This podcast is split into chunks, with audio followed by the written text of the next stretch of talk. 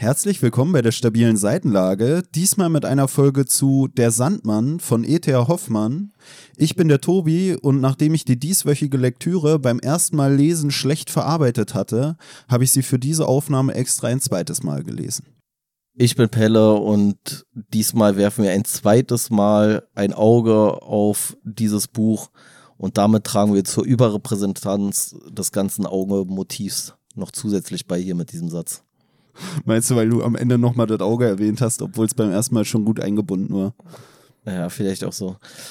Ähm, übrigens hattest du recht. Ich habe gerade Tobi gesagt, dass er nicht eingeleitet hat und ich glaube, du hattest wirklich eingeleitet. Ich war wirklich verwirrt gerade. Naja. Ja, deswegen war ich gerade auch unsicher, ob das extra irgendwie das Ambiente beeinflussen soll, weil Nee, beim ersten Mal, als wir dieses Buch hatten, das ist ja mittlerweile fast drei Jahre her, es war ja unsere zweite Folge, die wir überhaupt eigentlich aufgenommen hatten.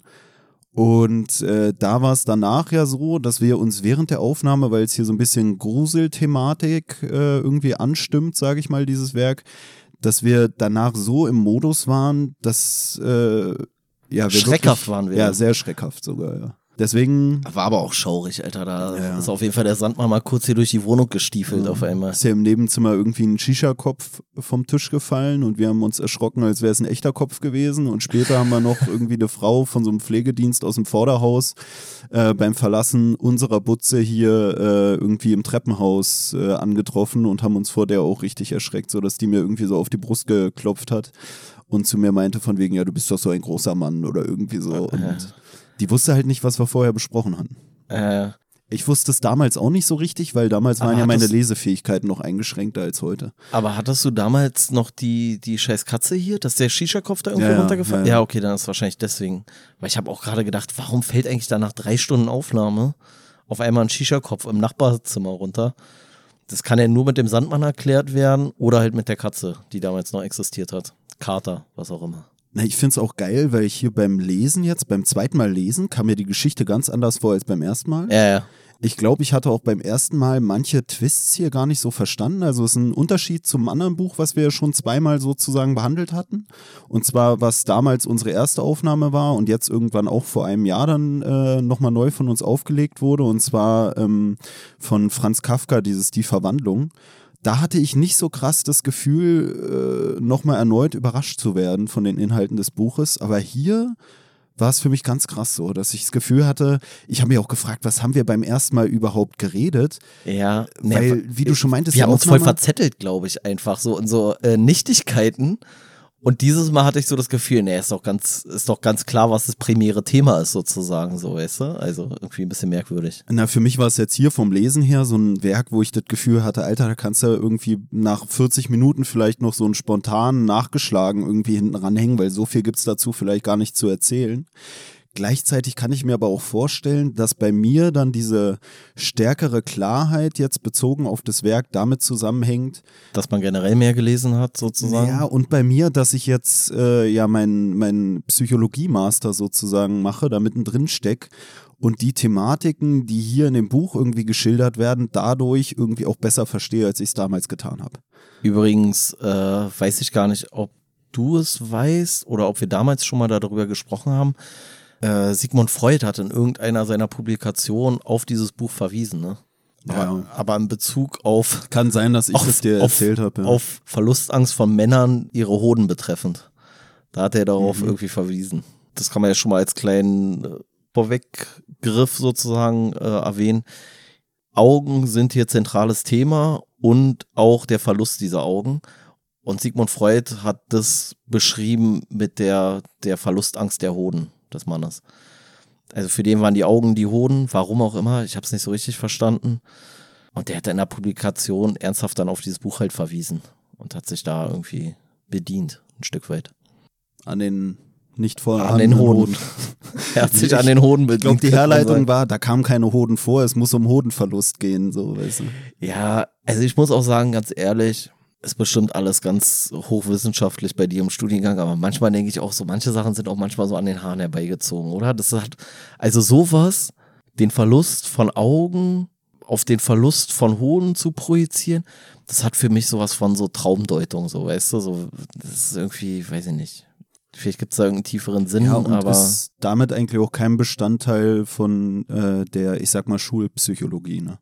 Also dieses Nicht? Traumdeutung und so, das ist nee, Traumdeutung gar kein, ist klar, aber ähm, Naja, es ist ja sowas, was so bei dem Freud und so auch eher eine Rolle spielt, sage ich mal. Also dieses Ja. Psychoanalyse-Gedöns und so, Ja, der hat irgendwie den Grundstein gelegt, aber heutzutage ist es ja alles auch ein bisschen äh, wissenschaftlicher, die ganzen Geschichten so. Bei Freud, der hat ja damals nicht irgendwie statistische Geschichten oder sowas gemacht. Also, ey, ähm, keine Ahnung, ich habe ich hab noch nie was von Freud. Ach doch, ich habe sogar was von Freud gelesen. Seinen scheiß Brief habe ich gelesen. Aber sonst habe ich ja keine Ahnung, ey, was weiß ich denn, was Freud alles geschrieben und gemacht und getan hat. Also, das weiß natürlich jeder so mit der Psychoanalyse, so, der, der Urvater der Psychoanalyse. Aber äh, ja, was der da krasses rausgefunden hat. Offensichtlich hat er rausgefunden, dass man die Verlustangst seiner Hoden auch als Metapher mit dem Verlust von irgendwelchen Augen in irgendwelchen literarischen Werken kompensieren kann. Naja, aber ist generell auch sowas, was, äh, wenn man das studiert, wirst du immer wieder eigentlich mit diesen Sachen konfrontiert, die in der Uni gar nicht so ein Riesenthema sind.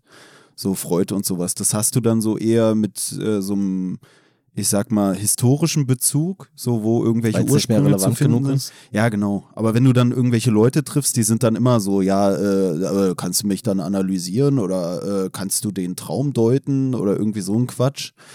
Ja, entweder erklärst du den Leuten dann, dass das eigentlich gar nicht Thema bei dir im Studiengang ist, oder du machst so ein bisschen den Quacksalber, weißt du? Du machst so ein bisschen so einen auf, ja, ja, hier, ja, der Traum, das bedeutet das und das. Aber das wäre halt auch eigentlich ein cooler, coolerer Skill, oder? Also, weil damit kommen ja ständig dann Leute so, ja, kannst du mir erklären, was das und das bedeuten soll? Also, ein bisschen sollte man das vielleicht auch so, so die Scharlatanerie noch ein bisschen ins äh, Psychologiestudium einführen. Ja, aber dafür gibt es ja eigentlich Heilpraktiker und so, ne? Aber das ist, glaube ich, das Ding, dass viele Leute, die äh, mit Leuten reden, die eher in der tatsächlichen Psychologie bewandert sind, eigentlich so ein Bild vor Augen haben von so einem Heilpraktiker und dann enttäuscht sind, dass du nicht Tarotkarten legst oder sowas. Also das ist so dieses klassische Bild, würde ich sagen. So. Ich glaube, ja, ich weiß nicht. Also irgendwie habe ich auch das Gefühl, also dieser Mythos rund um die Psychologie, den finde ich auch, muss ich sagen, deutlich spannender als diese komischen Diagnostikbögen oder wie man das nennt. Wo du halt wirklich so das Gefühl hast, so ja, so ein Ankreuztest, so. Und irgendwie am Ende des Tages verliert jeder bei diesem Ankreuztest irgendwas. Weil wahrscheinlich musst du nur lange genug das Richtige ankreuzen, so, und dann kannst du jedem irgendwas andichten, weil wir ja alle nicht ganz sauber sind, wahrscheinlich. Ja, also in der Regel hast du da so, also man sagt so, es dient äh, auch so zur Exploration oder zur Eingrenzung von einer Diagnose, diese ganzen Tests. Und dann ist es halt so, dass man guckt, zum Beispiel bei Persönlichkeitsstörungen kriegst du dann so einen fetten Fragebogen vorgelegt mit, keine Ahnung, was, 200 Items, sagt man, wo du nur so Ja, Nein machst. Ja, ja. Und danach guckst du äh, irgendwie bezogen auf Narzissmus irgendwie, wenn da fünf von neun Sachen mit Ja beantwortet wurden, dann guckst du da nochmal genauer rauf äh, im direkten Gespräch als Therapeut. Also du nimmst ja nicht nur diese Bögen Ja, ich zur weiß was Diagnose. so, wie so Schwellenwerte sozusagen, Ja, ja, wenn du so und so viele Abweichungen da in dem Bereich hast. Ist ja auch egal. Auf jeden Fall ähm, ist es, glaube ich, so in der Psychologie schon eher so das Motiv, was man dann auch in Filmen oder so immer wieder so aufgegriffen sieht, so dass so irgendwelche abstrakten Sachen dann irgendwie äh, psychologisch hinterfragt oder gedeutet werden oder sowas. Und wahrscheinlich kommt es daher so ein bisschen dieser Mythos. Meinst du jetzt das mit den Hoden hier, oder? Ja, zum Beispiel. So. Ja. Aber auch jetzt hier, weiß ich nicht. Also so Psychologen, die du aus Filmen kennst, da ist es ja meistens so dieses Klischee, was du ja sagst, so was so in dem Sinne eigentlich nicht so existiert. So. Nee, ich bin dann auch manchmal unsicher, wenn man dann so eine Interpretation von so einem Werk hier hört, dann frage ich mich manchmal, ob ich nicht genug Hirnschmalz habe oder so, weißt du, weil dann denke ich mir so, boah, könnte ich nicht auch sowas Geiles da drin sehen? Oder müsste man in der Lage sein, sowas da rauszulesen, wenn man sich mit der Lehre von Freud mehr befasst hätte, als ich es getan habe? Wobei ich finde, dann ist auch manchmal so, dass ich so denke, warum denkst du denn so um die Ecke? Also ist es jetzt nicht naheliegender, dass, also wenn hier von Augen die Rede ist und den Verlust dieser, dass es nicht dann auch einfach die Angst vor, äh, vor der, vom Verlust der Sehkraft im wörtlichen oder im übertragenen Sinne ist, so, weißt du? Also, dass du nicht mehr, nicht mehr äh, Herr deiner Sinne bist, wie man so schön sagt. Und dann denke ich mir auch manchmal so, ja, wolltest du jetzt irgendwas ganz Ausgefallenes? Also, Muss es so sein bei Freud, dass es dann immer um die Klötze geht oder ja. irgendwelche anderen sexualisierten Sachen? Kann das nicht auch was anderes sein? Ja, keine Ahnung. Müsste man eigentlich mal so eine Psychoanalyse von Freuds ja, ja, äh, psychoanalytischen Theorien machen und mal feststellen, was da eigentlich das Problem ist. So. Wenn, er, wenn, er, wenn er zu großes Hodengewicht stattfindet, so in seiner psychoanalytischen Alle Arbeit. nehmen es so, ernst, dass er selbst die ganze Zeit nur so auf Hoden fixiert ist und so und überall das Phallus-Symbol wahrnimmt und man denkt sich so, ja, also es könnte auch sein, dass du einfach sage ich mal, die Brille auf hast, die dich überall den Pimmel sehen lässt und vielleicht müsstest du mal gucken, was bei dir falsch gelaufen ist. Oder irgendwer, der dich mal so ein bisschen äh, weniger ernst nimmt und dann mal sagt, so jetzt drehen wir mal den Spieß um. Jetzt gucken wir mal, warum Freud dieses Problem hat mit den Pimmeln und so eigentlich war es wahrscheinlich wirklich nur wie so ein, wie so ein freudscher Versprecher, so nach dem Motto, so, so, so ein Hilferuf, weißt du, so. Er hat einfach übelst Angst, seine Hoden zu verlieren. Pimmel, Pimmel, Pimmel. und überall interpretiert er einfach ja. rein, ja, hier geht's klar um Hodenverlust, mhm. so, und, äh, ja. Im Endeffekt ist er eigentlich der Einzige mit diesem Problem der Angst. Ja, und naja. wenn du dann seine Probleme irgendwie versuchst zu analysieren, wird dir am Ende vorgeworfen, dass du die ganze Zeit nur so vulgäre Begriffe verwendet hast, obwohl du ja eigentlich mal ernsthaft versucht hast, sein Problem irgendwie anzugehen. Ja, und ich weiß auch gar nicht, wie gesagt, ich habe ja so wirklich, das ist ja so dieses ähm, popkulturelle Wissen, was ich über Freud habe und selbst davon habe ich nicht viel. Aber gefühlt geht es auch immer irgendwie um irgendwelche Sexualgeschichten, oder? Ist das nicht so relativ großes Thema auch? Oder ist es einfach nur ein großes Thema und alle interessieren sich nur für dieses Thema? Weißt du auch nicht. Ähm, nee, ist schon, ist schon ziemlich viel so. Ja. Na, also, irgendwelche also, äh, Triebkräfte, dann diese Phallus-Symboliken, irgendwie ist da, glaube ich, auch dann so diese, irgendeine so Schwanzneid-Thematiken werden, glaube ich, auch aufgemacht und dann äh, irgendwelche, ich sag mal, Entwicklungsstadien, in welchen du dann äh, ja irgendwelche Entwicklungsziele oder so, sage ich mal, nicht erreicht hast, die dann dazu führen, dass sich dann irgendwelche bestimmten Sachen bei dir so manifestieren, dass man so sagt, oh, der ist in der phallischen Phase hängen geblieben oder so ein Quatsch. Hatten wir nicht auch sogar in der Folge mit dem Briefwechsel zwischen Freud und Einstein, hat er da nicht auch sogar auf irgendwelche erotischen Pimmel? Triebkräfte oder sowas hingewiesen? Ja, kann sein. Ich glaube. Vielleicht waren auch so am Briefpapier am Rand so Pimmel abgemalt. Freud war der erste Übersexualisierte seiner Generation, glaube ich, einfach so. Naja, egal. So, kleiner Ausflug nach Wien. Ja. Hast du noch was? Äh, nee, von mir aus können wir mal hier ins Werk starten in die Zusammenfassung gewissermaßen, ja. Also die Geschichte beginnt mit einem Brief, den der Hauptprotagonist Nathanael schreibt an seinen Freund und da erzählt er von einer Begegnung mit einem Wetterglashändler, der ihm an der Haustür irgendwelche, der Wetterglashändler sagt, Oken verkaufen möchte, aber Oken im übertragenen Sinne für irgendwelche Ferngläser oder, ähm, weiß ich nicht, sowas wie äh, Brillen oder sowas. Diesem Wetterglashändler schlägt der Nathanael die Tür quasi vor der Nase zu und sagt, er soll verschwinden. Und dann verweist er in diesem Brief darauf, auf so ein traumatisches Erlebnis seiner Kindheit, wo an bestimmten Tagen die Mutter die Kinder immer früh ins Bett geschickt hat mit den Worten, der Sandmann kommt, ihr müsst jetzt ins Bett gehen. Und dann fragt der Nathanael irgendwann ganz neugierig, naja, was ist denn, was ist denn der Sandmann, was macht der denn? Und dann kriegt er von einer Haushälterin erzählt, dass der Sandmann halt den Sand den Kindern in die Augen schmeißt, wenn sie nicht schlafen wollen und dann die Augen quasi zum Hinterkopf wieder rausspringen. Also so ein bisschen äh, schwarze Pädagogik könnte man sagen. Und er ist dann aber so neugierig, diesen Sandmann irgendwann mal zu sehen und versteckt sich dann eines Abends und erkennt dann den ab und zu zu Besuch kommenden Advokaten Coppelius und verknüpft ihn dann mit dieser Figur des Sandmanns. Und dieser Coppelius, der macht mit dem Vater von dem Nathanael immer irgendwelche komischen Experimente. Der Nathanael ist dann auf jeden Fall ganz beunruhigt und äh, ist für ihn dann so eine Schreckensgestalt, dieser Coppelius, den er ja als den Sandmann dann identifiziert für sich. Und eines Abends kommt dann wieder der Coppelius da für diese Experimente und Nathanael liegt in seinem Bett und schläft und dann hört er einen lauten Knall, geht runter in die Stube und sieht seinen Vater mit versenkten Augen da auf dem Boden liegen tot. Und der Coppelius, der ist aber verschwunden. Und dieses Trauma, hat er dann offensichtlich nicht verarbeitet und sieht dann in diesem Wetterglashändler, der ihm eines Tages begegnet, der Coppola heißt. Da kennt er diesen Coppelius wieder so, also spinnt er sich so ein bisschen zusammen und ist dann halt so von dieser Begegnung so total erschrocken. Und das schreibt er dann halt an seinen besten Freund, weil er aber nicht so ganz Herr seiner Sinne ist, schickt er den Brief aus Versehen nicht an seinen besten Freund, sondern an die Schwester seines besten Freundes, die gleichzeitig seine Verlobte ist. Und die macht sich dann halt Sorgen und weist ihn so darauf hin, ja, das war der aber bestimmt nicht, das hat nichts miteinander zu tun. Du hast da einfach nur so ein Kindheitstrauma, was du nicht bewältigt hast und das wird sich alles wieder geben. Und äh, versucht ihn da so ein bisschen ja, wegzuholen aus dieser Fantasie, die er sich da zurechtgesponnen hat. Im Anschluss schreibt Nathanael dann nochmal einen Brief an seinen Freund Lothar und weist ihn halt so ein bisschen darauf hin, dass er sich da nicht so ernst genommen fühlt von seiner Verlobten Clara und äh, sagt aber ja, er kommt jetzt eh bald nochmal und so. Und dann kommt er auch dahin, äh, verbringt so ein bisschen Zeit mit der Clara, verliert sich aber immer mehr in so düsteren Gedanken und irgendwelchen schwülstigen Gedichten, die aber immer sehr negativ sind und aber auch nicht schön im Klang, also nicht schön gedichtet. Und sie weist ihn dann auch darauf hin, so, ja, nee, jetzt hör doch mal auf, so nach dem Motto, lass doch mal diese düsteren Gedanken, lass dich davon nicht so vereinnahmen. Und er ist dann aber ganz empört und gerät in Streit, gerät dann auch in Streit mit dem Lothar, die wollen sich dann auch noch duellieren.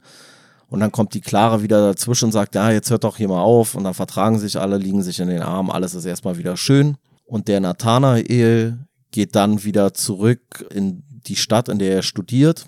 Da sein Apartment, in dem er vorher gewohnt hat, ist abgebrannt aus irgendwelchen Gründen. Auf jeden Fall muss er dann ein anderes Apartment ziehen. Und dieses Apartment ist genau gegenüber von einem Professor, Professor Spelanziani. Und dieser Professor, der hat eine ganz wunderschöne Tochter, die direkt gegenüber ihr Zimmer hat von dem Nathanael. Und eines Tages kommt dieser Wetterglashändler wieder und der Nathanael stellt sich so ein bisschen seiner Angst, will den aber trotzdem schnell loswerden, kauft dann aber so zwischen Tür und Angel trotzdem so ein kleines Fernglas, so ein Taschenfernglas. Und mit diesem Fernglas oder Fernrohr beobachtet er dann immer die Tochter des Spelanziani, die wird in dem Buch Olympia genannt und verliebt sich so ein Stück weit immer in die und findet die so anmutig, wie sie da sitzt, obwohl die eigentlich gar nichts macht. Also sie sitzt relativ starr, einfach immer nur auf ihrem Platz so, aber irgendwie beeindruckt ihn das. Und eines Tages veranstaltet der Spelanziani so einen Ball, ein großes Fest. Da kommt auch der Nathanael und dann fasst er sich ein, ein Herz oder fasst Mut und spricht diese Olympia an und will mit dieser Olympia tanzen und er tanzt dann auch mit der und die ist aber eher wortkarg, sagen wir mal. Also mehr als ein Ach-Ach zu seinen äh, schwülstigen Ausführungen bringt sie eigentlich nicht hervor. Die ist auch so ein bisschen steif offensichtlich und wirkt so ein bisschen ähm, kalt auch und so weiter. Und wird von allen eigentlich, die so rumstehen, so ein bisschen belächelt, weil die alle sagen, ja, die ist ja ein bisschen hängen geblieben auf irgendeine Art und Weise. Die verhält sich ja auch irgendwie merkwürdig. Aber er erkennt es halt nicht und verliebt sich dann halt ganz doll in die und verbringt dann auch nach diesem Ball ganz viel Zeit mit ihr und erzählt ihr halt seine ganzen Geschichten und was er da alles irgendwie, seine Gedichte und sowas.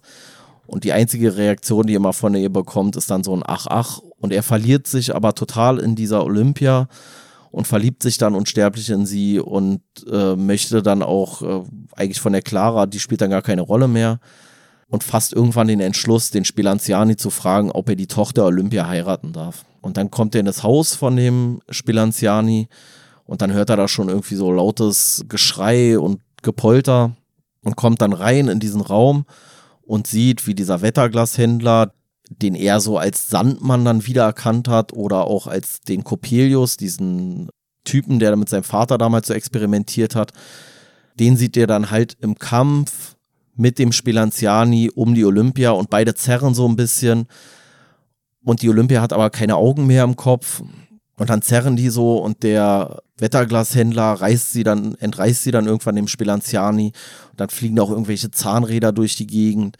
Und er verschwindet halt mit dieser Puppen Olympia, verschwindet er dann halt aus diesem Haus. Und der Spelanziani ist ganz aufgebracht und sagt, ey, das ist hier mein bester Automat, meine beste Maschine, die ich irgendwie geschaffen habe. Und in dem Moment dreht dieser Nathanael völlig durch, wird dann auch noch von dem Spelanziani mit diesen Augäpfeln von der Olympia beworfen, dreht durch, möchte den eigentlich dann erwürgen, wird dann aufgehalten von irgendwelchen herbeieilenden Passanten.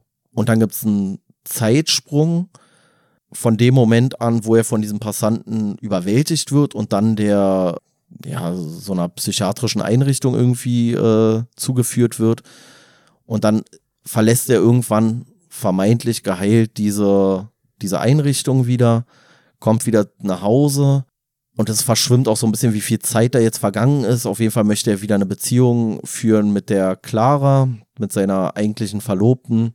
Und dann irgendwann machen die einen Ausflug, gehen zu so einem Turm, der da irgendwo in der Stadt ist, besteigen diesen Turm und stehen dann da oben und dann weist die Clara ihn darauf hin, guck mal, da ist ja so ein Busch, der sieht aber komisch aus und er greift nochmal in seine Tasche, holt sein Fernrohr raus, beobachtet diesen Busch und erkennt in diesem Busch die Clara, die ja eigentlich neben ihm steht und er gerät wieder in so einen Wahn, versucht sie dann von diesem Turm herunterzuwerfen und dann stehen da unten halt irgendwelche Leute, die halt sich dieses Treiben da beobachten, was da auf dem Turm vonstatten geht.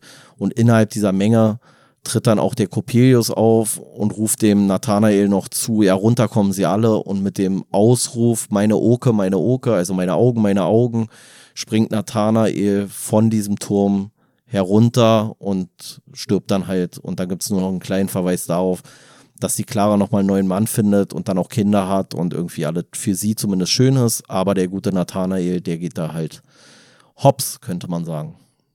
Ach so, ähm, was man noch dazu sagen kann, ist, dass das ganze Buch oder die ganze Geschichte so geschrieben ist, dass es immer schwer zu erkennen ist, was ist jetzt objektive Wahrheit und was ist nur die Wahrnehmung von diesem Hauptprotagonisten Nathanael. Und das fängt schon ganz am Anfang an, als diese Briefe ähm, erstmal sind. Also der Brief von Nathanael zu seinem Freund, der dann aber bei der Clara landet. Der Brief von der Clara an Nathanael und der Brief von Nathanael zu seinem Freund dann nochmal. Bisschen kompliziert. Und da geht schon so über, dass man eigentlich so gar nicht so richtig mitkriegt, dass diese Perspektive von dem Brief dann auf einmal überschwingt in diese Erzählerperspektive. Und so hat man es eigentlich die ganze Zeit, dass man auch zum Beispiel vorher nicht merkt, dass diese Olympia, in die er sich verliebt, das wirkt zwar alles ein bisschen komisch, aber man weiß nicht genau, ist es seine komische Wahrnehmung oder ist es die Wahrnehmung der anderen? Ist sie jetzt wirklich eine Maschine oder nicht? Das wird dann immer alles so ein bisschen, ja, verschwimmt so ein bisschen, so Realität und Wahn, könnte man sagen. Ja, und es gibt auch so eine Passage, wo sich der Autor, also E.T. Hoffmann, so ein bisschen direkt an den Leser irgendwie wendet und so ja, direkt den Leser irgendwie anspricht, von wegen, ja, hätten sie jetzt vielleicht nicht erwartet oder so. Was halt für die Zeit, in der dieses Werk entstanden ist, ich weiß jetzt gerade selber gar nicht mal, Ende 18. Jahrhundert, glaube ich, irgendwie Ach, so. Ich glaube 1815 oder sowas. Mal, Roundabout. Könnte auch 1850 gewesen sein, irgendwie sowas. Das war früher.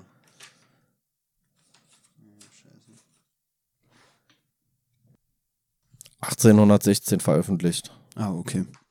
Ähm, ja, was für die Zeit, wie du es schon meintest, auch mit diesen ganzen äh, Perspektivwechseln eigentlich äh, ja, unüblich erscheint, was aber auch einfach daran liegt, dass man selbst nur so seine Vorstellung von der damaligen Zeit und der Literatur der damaligen Zeit hat und äh, jetzt für mich allein sprechend auch wenig Werke von anderen Autoren aus der damaligen Zeit kennt. Aber es kommt mir beim Lesen, kommt es einem schon sehr frisch und, und neu und überraschend vor, diese, diese Perspektivwechsel, sage ich mal, dass die da so eingebunden sind.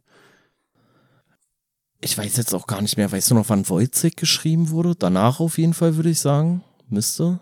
Ich glaube irgendwie 1826 ja, oder hätte, so in dem Ja, Dreh. ich hätte 27 gesagt, aber ich lasse mich auch auf 26 ein, irgendwie sowas in die Richtung.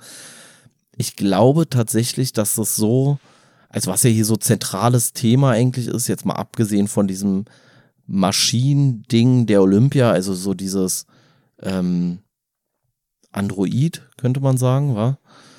Ähm, von diesem Androiden-Thema ist ja so dieses ganze psychoanalytische, also so dieses unbearbeitete Kindheitstrauma, was dann so, ich weiß nicht, ich bin ja kein Psychologe oder Psychodödel, äh, Psychose, hätte ich jetzt gesagt, so, was er da irgendwie entwickelt hat. Ja, oder halt so, so ein Wahn, den er da hat. Und ich glaube, das ist auch schon relativ ungewöhnlich, so als Motiv so für so ein Buch oder für so eine Geschichte aus der Zeit. Ja, ich äh, glaube, der E.T.R. Hoffmann, der hat auch irgendwie im Umfeld gearbeitet von äh, Gerichtsmedizin so, so mäßig äh, oder irgendwie sowas. Von ja. Irgendwie Ärzten, die auch mit äh, Leuten zu tun hatten, die dann irgendwie, ich sag mal, psychiatrische Erkrankungen hatten und so. Also zum einen, das, was du ja schon gesagt hattest, ist hier so diese PTBS-Thematik, also ja. posttraumatische Belastungsstörung, die hier angesprochen wird und halt auch so eine äh, ja, äh, Wahnwahrnehmung, wie du es ja auch schon meintest, ist beides mit drin auf jeden Fall. Und ähm, ja, verursacht halt wohl durch diese Traumatisierung, sage ich mal, anhaltende Traumatisierung in der Kindheit, zum einen durch diese Erzählung über diesen Sandmann, die dann auch äh, mit so, ja, krassen Kindheitserinnerungen irgendwie in Verbindung gebracht werden. Also mit diesem komischen Advokaten, der ihm so äh, unangenehm erschienen ist in seiner Kindheit und auch den anderen Kindern, die da irgendwie in deren oder in seiner Bude da mit diesem Typen auch mal zu tun hatten irgendwie. Also da wird die ganze Zeit beschrieben, dass der ähm, ja den Nathanael wohl auch irgendwie komisch behandelt hätte und sowas. Und da wird dann auch davon geredet, dass der Nathanael dann irgendwelche Träume hatte oder so, in denen dieser Advokat ihm auch Körperteile abschraubt, was ja auch wieder in diese Maschinenrichtung passt und sowas. Und ähm, ja, dann auch der Tod des Vaters, der ja dann auch schon wieder da irgendwie mit reinpasst in diese ganze Geschichte. Also diese ganze Augenthematik. Dem Vater sind da irgendwie die Augen so versenkt, wie du es vorhin gesagt hast.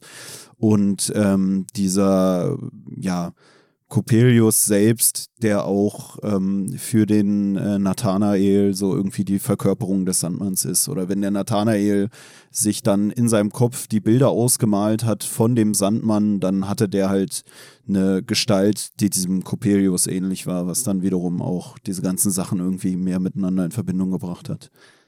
Naja, auch dass er halt eigentlich Personen, die damit augenscheinlich gar nicht in Verbindung stehen, dann in Verbindung bringt mit diesem Coppelius. Also er hat ja diesen Wetterglashändler, der dann bei ihm da steht und der erinnert ihn schon optisch daran.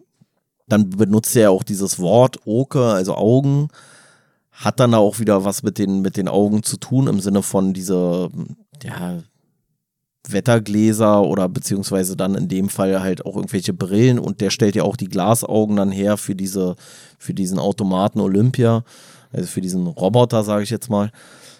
Und da findet er dann ja auch immer irgendwelche Verbindungen. Also dann ist es nicht nur die Optik, die irgendwie gleich sein könnte, wo er dann auch später relativiert, naja, der andere war aber eigentlich ja viel größer, wo man aber auch wieder nicht weiß, ist es jetzt die kindliche Erinnerung, die den anderen größer erscheinen lässt oder nicht oder was auch immer.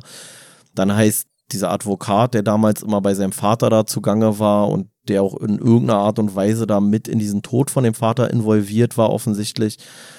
Ähm, der ist halt Coppelius, der andere heißt Coppola, so, also so ein bisschen Ähnlichkeit im Namen und das erinnert ihn dann halt auch gleich wieder daran. Und ja, so richtig peilt man eigentlich bis zum Schluss nicht wirklich, finde ich, was jetzt davon alles Spinnerei war und was halt wirklich objektiv so hätte sein können. Also der Erzähler lässt einen da auch so ein Stück weit immer im Unklaren eigentlich. Ja, generell kann man sagen, zu dieser Traumatisierung auch, dass man sagt, dass bei so einer Traumatisierung irgendwie sowas wie so eine neuronale Informationsblockade besteht, die dadurch zustande kommt, dass diese Situation der Traumatisierung halt irgendwie so auffühlend ist oder so ja ähm, stark emotional oder so belastet oder generell auch belastend für die Person, dass halt die Informationen, die in dieser Situation irgendwie auf die betreffende Person einprasseln, nicht so richtig eingeordnet werden können. Und das führt dann zu diesen, ja, dazu, dass man halt nicht so ein explizites, abrufbares Gedächtnis entwickelt zu diesen Inhalten der Situation, sondern dass diese Informationen alle so, ja, man sagt, äh, fragmentiert, sage ich mal, abgelegt sind dann im Gedächtnis der betroffenen Person und das dann auch wiederum dazu führt, dass so ganz viele Kleinigkeiten im Endeffekt äh, dann doch irgendwelche Erinnerungsfragmente triggern können. Also was Pelle schon meinte, dann hast du so diese Ähnlichkeit des Namens oder mit den Augen und und und, so ganz viele Bruchstücke, die immer das Ganze wieder aufleben lassen können, was halt auch schon wieder so ein, ähm, ja, so ein Diagnosekriterium auch für diese PTBS-Geschichte ist, dass man sagt, die Menschen haben sogenannte Intrusionen, also so eine Situation, in dem sie diese Situation äh, wiedererleben aufgrund von irgendwelchen ja, Triggern zum Beispiel. Also wie es hier dann immer ist mit diesem Augenbild oder so. Sobald dann irgendwie die Augen ins Spiel kommen, triggern sich wieder diese äh, Bruchstücke, die dann erinnert werden, die aber explizit oft schwer ab, äh, abzurufen sind. Und da ähm, ist, finde ich, hier auch ganz interessant, weil so, was wir so in der Uni lernen, ist so, dass äh, diese ganzen äh, PTBS-Geschichten und so dadurch therapiert werden, dass man diese ähm, Fragmente, die irgendwie vorhanden sind, dann wieder reintegriert. Und da wird dann oft so eine Schrankmetapher verwendet, dass man sagt, so in der Situation kommen so viele Informationen auf die betreffende Person eingeprasselt, die die Person nicht klar irgendwie einordnen kann, weil es einfach so eine Überflutung darstellt, sage ich mal, dass diese Informationen einfach im Gedächtnis in Form eines Schrankes, sage ich mal, einfach so in den Schrank geworfen werden und dadurch dazu führen, dass der Schrank nicht klar eingeordnet ist, was dazu führt, dass wenn diese Situation beendet ist, beziehungsweise der Schrank dann geschlossen wird, immer mal wieder auch Sachen aus dem Schrank rausfallen. Und deswegen ist in der Therapie dann äh, im Zusammenhang mit dieser Schrankmetapher ähm, die Methode, die angewandt wird, dass man diese ähm, Situation nochmal ja, wiedererlebt, beziehungsweise nachspricht, nacherzählt und dabei dann ganz geordnet sozusagen diese Informationen, die eigentlich so bruchstückhaft irgendwie vorliegend sind, wieder einsortiert in das Gedächtnis, sodass dieser Schrank dann wieder sozusagen abgeschlossen werden kann und nicht dauernd die Informationen so rausfallen. Also so eine, so eine Neuordnung, sage ich mal, des Gedächtnisses, was in der Situation damals schwer möglich war, weil es halt zu viel war und alles auf einmal und einen ja überfordert hat. Und das versucht man dann in der Therapie so ein bisschen nachzuholen. Ähm, war mir jetzt gar nicht so klar. Also, was mir klar war, war, dass bestimmte Elemente aus deiner Erinnerung dann durch andere Situationen getriggert werden können, wo diese Elemente stattfinden. Aber dann hat das eigentlich eher was damit zu tun, dass er dieses äh, quasi dieses traumatische Erlebnis einfach nur, ich sag jetzt mal so richtig auf blöd, äh, einfach nur mit Auge verknüpft. Und wenn er dann irgendwo anders ein Auge hat, dann ist das sein, sein Trigger-Erlebnis, weil er kein klar definiertes Bild von der Situation hat, oder was? Äh, ja, es sind so, ja, wie gesagt, so eine, so eine einzelnen Fragmente, die dann das schon wieder leicht triggern können. Also kann dann auch körperliche Merkmale sein. Hier ist dann ja dieses Augending und der Bart und so, so bestimmte Sachen, die ihn in der Situation besonders, vielleicht auch durch diese kindlichen Fantasien oder dann auch diese Sandmann-Thematik, hat sich das halt alles wahrscheinlich so bei ihm verknüpft, dass es so viele Sachen gibt, die das triggern können. Also du sagst in der Traumatherapie, dass es so ein Furchtnetzwerk gibt und bei äh, den Leuten, die dann diese Traumatisierung erlebt haben, gibt es halt ganz viele äh, Bestandteile, die irgendwie einen, einen Triggern sozusagen verursachen können von irgendwelchen Intrusionen, also von diesem Wiedererleben. Und Ziel ist es halt in der Therapie dafür zu sorgen, dass so dieses Reizpotenzial auch von den einzelnen Fragmenten so ein bisschen auch abnimmt. Also ist ja generell bei ähm, so Expositionstherapie, also bei Therapie, bei der man sich einer bestimmten Situation oder hier dann diesen Gedanken oder Erinnerungen aussetzt, ist es ja auch so, dass man diese Gedanken auch zulässt oder diese Geschichte zulässt, diese Erinnerung zulässt, um dadurch dafür zu sorgen, dass dann diese ähm, Erregung, die man empfindet, wenn man mit diesen Sachen konfrontiert wird, auch abnimmt. Also zum einen sorgst du für diese, äh, durch diese neue Integration der Gedächtnisinhalte dafür, dass nicht mehr alles Mögliche sozusagen diese, diese Erinnerungen triggern kann und zum anderen auch dafür, dass du ähm, ja mit dieser Situation leichter umgehen kannst. Was finde ich hier auch so ein Thema ist, einfach dieses ähm, nicht drüber reden. Weißt du? Was hier, finde ich, auch so ein bisschen thematisiert wird, dass man das Gefühl hat, irgendwie wird hier auch eine Zeit geschildert, in der man vielleicht so eine Sachen tabuisiert hat, weißt du? Was dazu führt, dass du halt dein Trauma eigentlich nie wirklich verarbeiten kannst, weil die Leute mit dir auch nicht über sowas reden wollen. Weißt du? Und in, ja. in der Hinsicht passt für mich auch diese Olympia da irgendwie schon wieder rein diese äh, Puppe, weil hier wurde ja auch dann angesprochen, das hattest du, da kann ich mich noch dran erinnern, beim ersten Mal, als wir äh, das Buch gelesen hatten, hattest du nochmal so extra darauf verwiesen, dass im Nachhinein zu dieser, zu dieser Olympia, wo man dann festgestellt hat, dass es eine Maschine war, dass dann die Leute bewusst sich entschieden haben, Verhaltensweisen an den Tag zu legen, die bewirken, dass ihre, ihr Gegenüber ihnen nicht unterstellen kann, eine Maschine zu sein. Also, dass die Leute sich dann bewusst dafür entschieden haben, äh, auch mal irgendwie beim Essen zu rülpsen oder oder oder, um sich als ja menschliches als Individuum erkenntlich zu machen oder so. Und für mich ist es halt so dieses so äh, gesellschaftliche Normen, die einem verbieten, bestimmte Themen anzusprechen und und und, die dann vielleicht auch dazu führen, dass dieser Nathanael irgendwie aus seiner ganzen Story nicht rauskommt und sich immer weiter da in seine, ja, weiß ich nicht, seelischen Abgründe hineinbegibt. Also es ist ja noch lange eigentlich ein Stück weit ein Tabuthema gewesen. Also erstens ist es ja schon eigentlich krass so, wie lange die Menschheitsgeschichte ist und dann so jemand wie Sigmund Freud dann irgendwie im Anfang 19. Jahrhundert oder sowas, äh, Anfang 20. glaube ich sogar, war 1900 irgendwas, dann so als, als der Vater der Psychoanalyse irgendwie gilt. Also wie lange man sich dann eigentlich auch relativ wenig gedankenfähig um sowas gemacht hat, so wie irgendwelche Persönlichkeitsstörungen etc. Oder generell über so psychologische Phänomene. Und zum anderen siehst du es ja auch daran, wie relativ spät beispielsweise jetzt auch die Bundeswehr auf sowas wie PTBS reagiert hat, so weißt du, also dass du gesagt hast, du musst so eine so eine Nachsorge machen nach einem Militäreinsatz oder nach traumatischen Erlebnissen oder sowas. Und das hast du ja in voll vielen Bereichen so. Also dieses, würde ich sagen, so diese ganze PTBS-Geschichte ist ja auch eher eine jüngere Entwicklung, verhältnismäßig jung. Ja. Naja, ist auch generell so ein Ding, das, und ich meine, das kennt ja jeder bestimmt, dass man mal irgendwie im Gespräch mit Leuten auf irgendein so Thema trifft, wo man das Gefühl hat, oh, das ist äh, irgendwie sowas ja, Reizthema sozusagen. Äh, genau, oder? genau. Und äh, soll jetzt nicht heißen, dass dann jeder da irgendwie unbedingt drüber reden soll, wenn er bei jemandem da mitkriegt, oder ist so ein, so ein schwieriges Thema. Aber dass man wirklich oft so den Gedanken hat, ah, darüber kann man nicht reden und äh, dass das eigentlich wohl auch äh, das beste Heilmittel ist, sage ich mal. Also es gibt natürlich auch, wie ich es ja eben schon meinte, so bestimmte das, Sachen, das die drüber reden, meinst du? Genau, dieses, ja. äh, das Ganze irgendwie auch aufarbeiten oder verarbeiten, weil im Endeffekt sorgst du ja mit diesem Tabuisieren oftmals vielleicht eher sogar noch dafür, dass sich die Leute erst recht für äh, ihr Trauma, sage ich mal, schämen und dadurch noch schwieriger irgendwie das Ganze verarbeiten können, weil sie haben gar keinen mehr, mit dem sie drüber reden können. Leute treten den Leuten so gegenüber von wegen, oh, der hat ja hier, mh, hm, da können wir nicht, das sollte man am besten gar nicht ansprechen und so.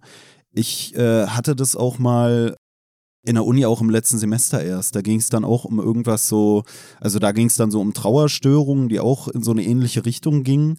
Und da war dann ähm, das Thema so, so ein Fallbeispiel von einer Frau, wo sich der Mann irgendwie suizidiert hat. Und dann war so die Frage, ja, was äh, würde man als erstes ansprechen, wenn man mit der Frau dann redet? Worüber sollte man zuerst reden? So, dann ist die alleinerziehend gewesen, ihr Mann war dann tot. Und dann hat auch aus Scham, keiner von uns, also Scham in Anführungsstrichen, keiner von uns sich irgendwie getraut, direkt anzusprechen, von wegen, man sollte als erstes vielleicht die Umstände des Todes des Mannes thematisieren. Weißt du, weil für uns war das wieder so ein Tabuthema. Gleichzeitig ist das aber eigentlich das, was man zuerst ansprechen sollte. Oder generell ist es auch bei diesen ganzen Suizid-Thematiken, dass man sagt, egal weshalb jemand vorgibt, zu einem zu kommen als äh, Psychotherapeut, also egal weshalb der Klient jetzt vor dir sitzt, du solltest immer auch in der ersten Sitzung direkt Suizidalität abklären und so. Und auch wenn es um die Behandlung von irgendwelchen Störungen geht, sollte immer zuerst geguckt werden, ist irgendwie akute Suizidalität vorhanden und die sollte dann angegangen werden, bevor man sich auf andere Sachen stürzt. Aber das Problem ist einfach, dass das so ein Tabuthema ist, dass sogar Psychotherapeuten dann oft irgendwie den Fehler machen, das nicht direkt anzusprechen, weil sie denken, wenn der Patient das jetzt nicht von selbst sagt, dann brauche ich es ja gar nicht erwähnen, dann ist ja alles gut. Und gerade das ist dann oft verhängnisvoll. So. Ähm, also finde ich erstmal auch eine merkwürdige Herangehensweise als Therapeut, sage ich jetzt mal, weil ich mir so denke, so, ja, aber das ist doch so, also so aus meinem Laienverständnis würde ich jetzt sagen, nee, aber das ist doch logisch, dass das, also der sollte eigentlich keine Angst vor so einem Tabuthema haben. Aber ich glaube generell, weil wir jetzt schon sind bei sowas wie Suizid, ich finde, es ist ein ganz komisches Missverhältnis, so wie ich das im Moment wahrnehme, zwischen so Persönlichkeitsstörungen oder irgendwelchen psychischen Erkrankungen oder was weiß ich was, die schon teilweise manchmal so ein bisschen, hatten wir auch schon mal drüber geredet, so schon fast gehypt empfinde. Also, dass auf einmal kommt jeder mit irgendeiner ganz schlimmen Sache und jeder springt jetzt irgendwie so gefühlt damit auf und trägt es so in die Öffentlichkeit und manchmal hat man so das Gefühl, das ist eher so eine Verkaufsmasche. Auch wenn es im Prinzip ja gut ist, dass die Leute dann vielleicht darauf aufmerksam machen, wenn es sie denn wirklich betrifft.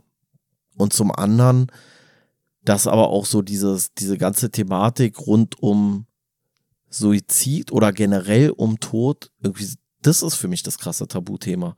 Also ich finde, inzwischen sind so psychische Erkrankungen gar nicht mehr so das krasse Tabuthema, aber Tod findet halt in dem Sinne nicht so richtig statt.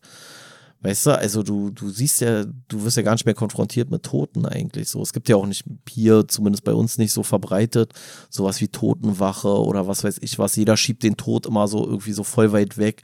Man setzt sich irgendwie ungern damit auseinander. Die wenigsten Leute haben sowas wie eine Patientenverfügung oder irgendwie so eine Sachen, weißt du. Also ich finde, das ist, äh, findet irgendwie immer weniger statt. Ich glaube auch, weil das vielleicht so ein bisschen mit so diesem, mit diesem Jugendwahn so einhergeht. So, also so Alterungsprozess, so nach Möglichkeit irgendwie auch verstecken und Botoxen und Hyaluron und hier und da und so. Weiß ich nicht, das finde ich ist tatsächlich irgendwie immer noch ein merkwürdiges Tabuthema eigentlich, obwohl es so selbstverständlich ist. Naja, zum einen vielleicht einfach, weil bei uns in der Gesellschaft ja die Wahrscheinlichkeit, früh zu sterben, mittlerweile relativ gering ist. Und deswegen kann man das Thema auch von sich wegschieben, weil es in der Regel erst spät auf dem Tableau erscheint. Weißt du, also. Ja, ja. Ich mache mir jetzt nicht Gedanken darum, ob äh, irgendwas, was ich mache, in 30 Jahren dann ein erhöhtes Krebsrisiko bewirken könnte oder so, weißt du? Deswegen, äh, aber generell Tod ich weiß gar nicht, ob generell Tod nicht fast sogar ein bisschen bagatellisiert ist oder so. Also jetzt nicht der eigene Tod, aber äh, ich meine, wir hatten das Thema ja schon öfter. Ich habe auch die Tage erst mit einem Kumpel darüber geredet, wenn du so siehst, da aus der Ukraine zum Beispiel irgendwelche Videos. Also ich meine, da gibt es ja so harte Sachen äh, mittlerweile frei zugänglich. Ja, aber das ist ja weit weg. Aber wie viele Tote hast du in deinem Leben schon gesehen? Also persönlich? Ja, er selber mit eigenen Augen. Ja, ja, das noch gar nicht. Wer Aber siehst du? Auf, auf Bildschirm halt. Äh, ja, genau da überproportional ja, wahrscheinlich im Verhältnis. Also wahrscheinlich hat jeder von uns, gerade auch wenn du sagst jetzt so, ich sag jetzt mal so, äh, fiktive Tode so oder digitale Tode, also in Computerspielen oder im Fernsehen oder was weiß ich, da überproportional viel. Also da hat jeder wahrscheinlich so viele Leichen gesehen, wie man noch nie vorher in der Menschheitsgeschichte äh, oder wie Leute noch nie vorher in der Menschheitsgeschichte Tode oder Sterben oder sowas gesehen haben. Aber guck mal, du, du bist auch jetzt, du bist auch fast 30, du hast noch nie einen Toten gesehen, Alter. So ist doch merkwürdig eigentlich so, weißt du? Also, und das meine ich mit so, der Tod findet nicht so richtig statt bei uns. Weil du siehst das alles so, ja, wie durch so ein, auch wie so durch ein Fernglas. So, das findet, das ist nicht dicht dran oder sowas. So, es gibt nicht sowas, dass hier so viel Totenwache ist oder sowas. Man sieht nicht viele Leichen auf der Straße oder sonst irgendwas.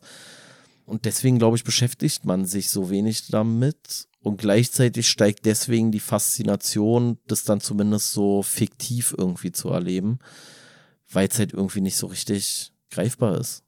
Also, ja, weiß ich nicht also ich glaube in der Ukraine zum Beispiel gerade so, die sind ziemlich stark damit konfrontiert. So, mit Tod in irgendeiner Art und Weise, so der dicht dran ist. Aber bei uns ist es doch immer was, was irgendwie übelst weit weg ist. Du hast selber schon gesagt, sozusagen, dass es so für uns zeitlich immer weit weg ist, weil wir immer davon ausgehen, ey, ich werde ja 80 oder 90 oder 100 oder keine Ahnung wie alt. Demzufolge sind es jetzt aus unserer Perspektive dann vielleicht noch 60 Jahre oder 70 Jahre, bis wir damit direkt persönlich konfrontiert werden. Aber dabei ist es ja eigentlich irgendwie ein dichtes Thema, weil ständig um einen rum ja Leute sterben, logischerweise. Ja, also ich habe zufällig so, als ich das Buch hier gelesen hatte und dann halt parallel auch meine Klausurvorbereitung hatte, auch zu hier so ein PTBS-Themen oder Trauerstörungsthemen und so, war ich irgendwie beim Anhören von einer Vorlesung so ein bisschen getriggert bezüglich dieser Trauerthematiken und bin dann so bei Facebook auf die Profile von so Leuten aus meinem Abi-Jahrgang äh, die mittlerweile schon verstorben sind, so, weißt du, und hab mir dann da nochmal so, ich weiß gar nicht warum. Ich war so irgendwie so, dass ich dachte, Alter, ey, weil wie du schon sagst, also irgendwie, ich habe noch nicht Tote gesehen, aber ich habe äh, Leute gekannt oder mit Leuten Zeit verbracht, die auf einmal gestorben sind. Und das ist für mich schon so, ja, weiß ich nicht, irgendwie komisch, weißt du? Dann gehst du so aufs Facebook-Profil und siehst dann da, wie die Eltern irgendwie seit mittlerweile fast zehn Jahren alle paar Monate da irgendwie so eine äh, so einen Nachruf, sage ich mal, da bei der aufs Profil schreiben oder sowas. Dann habe ich noch bei einer anderen aus meinem Abi-Jahrgang aufs Facebook-Profil geguckt, wo insgesamt irgendwie nur drei oder vier Einträge waren bezüglich ihres Todes, so von Leuten, die so um sie getrauert haben. Und da war es für mich dann auch so komisch bei dieser zweiten Person, dass ich gar nicht weiß, woran die gestorben ist, weißt du? Und dass man, ich, ich habe mich das dann auch so gefragt, habe das so gesehen und dachte mir so, irgendwie würde mich das interessieren. Gleichzeitig ist es ja aber auch komisch, dann so zu fragen, hey, Entschuldigung, so an jemanden, der da kommentiert hat. Weißt du eigentlich, was mit der passiert ist? So, weißt du, was ich meine? Irgendwie hat es mich interessiert. Und irgendwie, ja, ich habe jetzt die letzten Tage öfter mal sogar an diese Person dann gedacht, dass ich mir dachte, hey, was ist denn da passiert und bla, weißt du? Weil ich weiß halt, dass die auch äh, Tiermedizin studiert hat und habe irgendwann mal gehört, dass zum Beispiel bei Tiermedizin oder nicht zum Beispiel, dass bei Tiermedizin auch äh, die höchste Suizidrate wohl innerhalb des Studiengangs Echt, vorliegt ja? und sowas, ja. Und dann habe ich mich da- so Sachen gefragt, Aber weißt du? gibt es da eine plausible Erklärung oder irgendwas, was dir jetzt so spontan einfällt? Oder ist der Äh, Studiengang einfach so wahnsinnig schwer, dass das so frustrierend ist oder so? Naja, es gibt mehrere Sachen, die da wohl mit reinspielen. Also zum einen ist ja Medizin bezogen auf Tiere, sage ich mal. Das heißt, es ist ähnlich wie mit dem menschlichen Körper, aber bei Tieren, da ist halt tausend verschiedene Viecher so. Da hast du ja wirklich haufenweise verschiedene Rassen und haufenweise verschiedene Spezies und du musst irgendwie wissen, wie ein Vogel aussieht äh, anatomisch. Du musst das beim Hamster wissen, du musst das beim Pferd wissen, beim Hund wissen und äh, äh, weiß ich nicht, ob auch noch Fische damit reinzählen. Also zum einen halt dieses, dass das Komplex. wohl ja mega komplex ist und dann kommt noch dazu, dass ähm, bei Tieren das Ganze nochmal ein bisschen schwieriger ist, wohl auch was diese äh, Gesundheitsversorgung, sage ich mal, angeht, in dem Sinne, als dass du dich eigentlich ja als jemand, der wirklich tierliebend ist, wahrscheinlich in der Regel dazu entscheidest, äh, in die Tiermedizin zu gehen. Und dann bist du da in so einer Tätigkeit, sage ich mal, als Tierarzt. Kommt noch dazu, dass Tierärzte auch viel schlechter verdienen als Humanmediziner und so.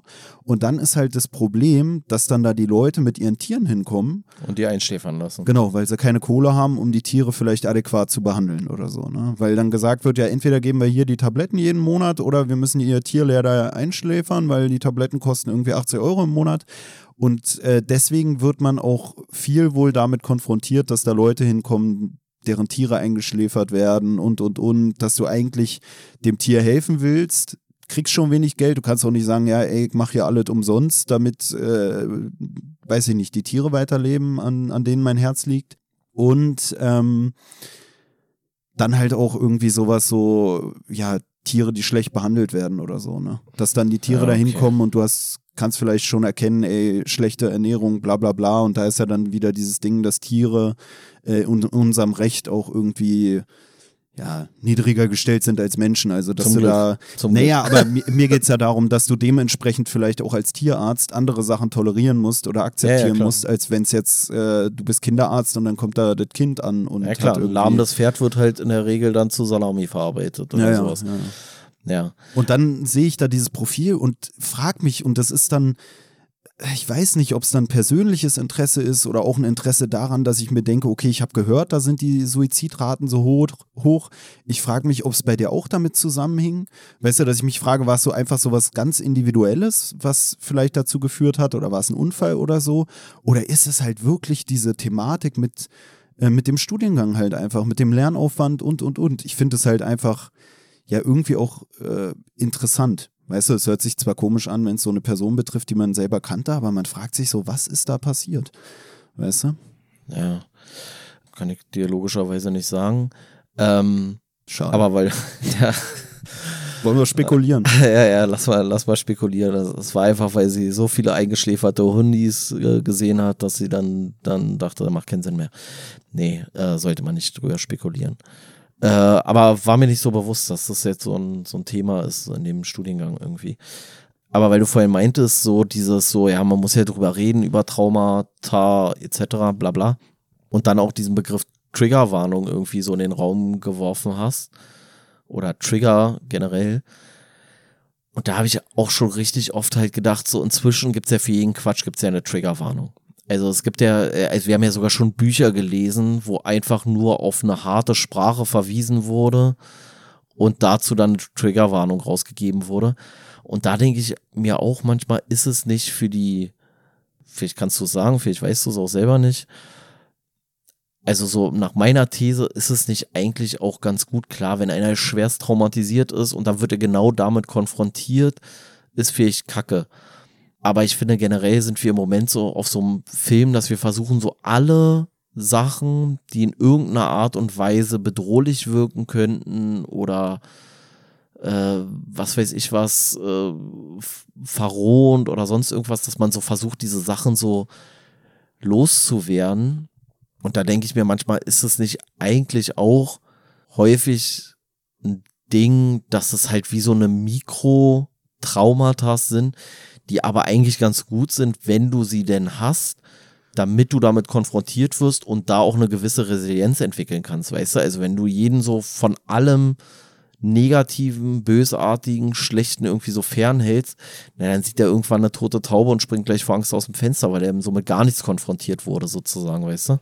Naja, also zum einen gibt's äh, diesen Gedanken, dass die Triggerwarnung selbst im Zweifelsfall vielleicht schon triggern könnte. Ne, dass man, wenn du jetzt sagst, so jetzt äh, aufpassen, jeder, der mal Opfer oder hier, jetzt geht's gleich um, um sexuellen Missbrauch oder so, dass das vielleicht dadurch, dass es so noch mehr, abstrakt ist. noch mehr Bilder in den, ins, ins Hirn wirft, als wenn du einfach das gleich lesen würdest? Genau, weil es auch so abstrakt ist, dass es dich vielleicht sogar eher an irgendein eigenes Erlebnis erinnert, als wenn dir jemand was schildert, was in so eine Triggerwarnung reinfällt, aber explizit eigentlich was ganz anderes ist. Dann gibt's auch so äh, wohl auch Studien dazu, dass Triggerwarnungen wohl eigentlich wenig bringen würden. Und diesen Punkt, den du auch angeführt hast, dass es ja im Endeffekt auch eine Auseinandersetzung mit solchen Themen darstellt, äh, wenn man ähm, ja irgendwie so eine Themen, sage ich mal, thematisiert bekommt. Und dass ja diese Trigger-Sachen ja eigentlich auch schon wieder eine Tabuisierung vielleicht darstellen von eben diesen Themen oder dass man vielleicht sagt, ja, ey, wenn, wenn überhaupt sowas gemacht wird, dann musst du vorher eine Triggerwarnung machen.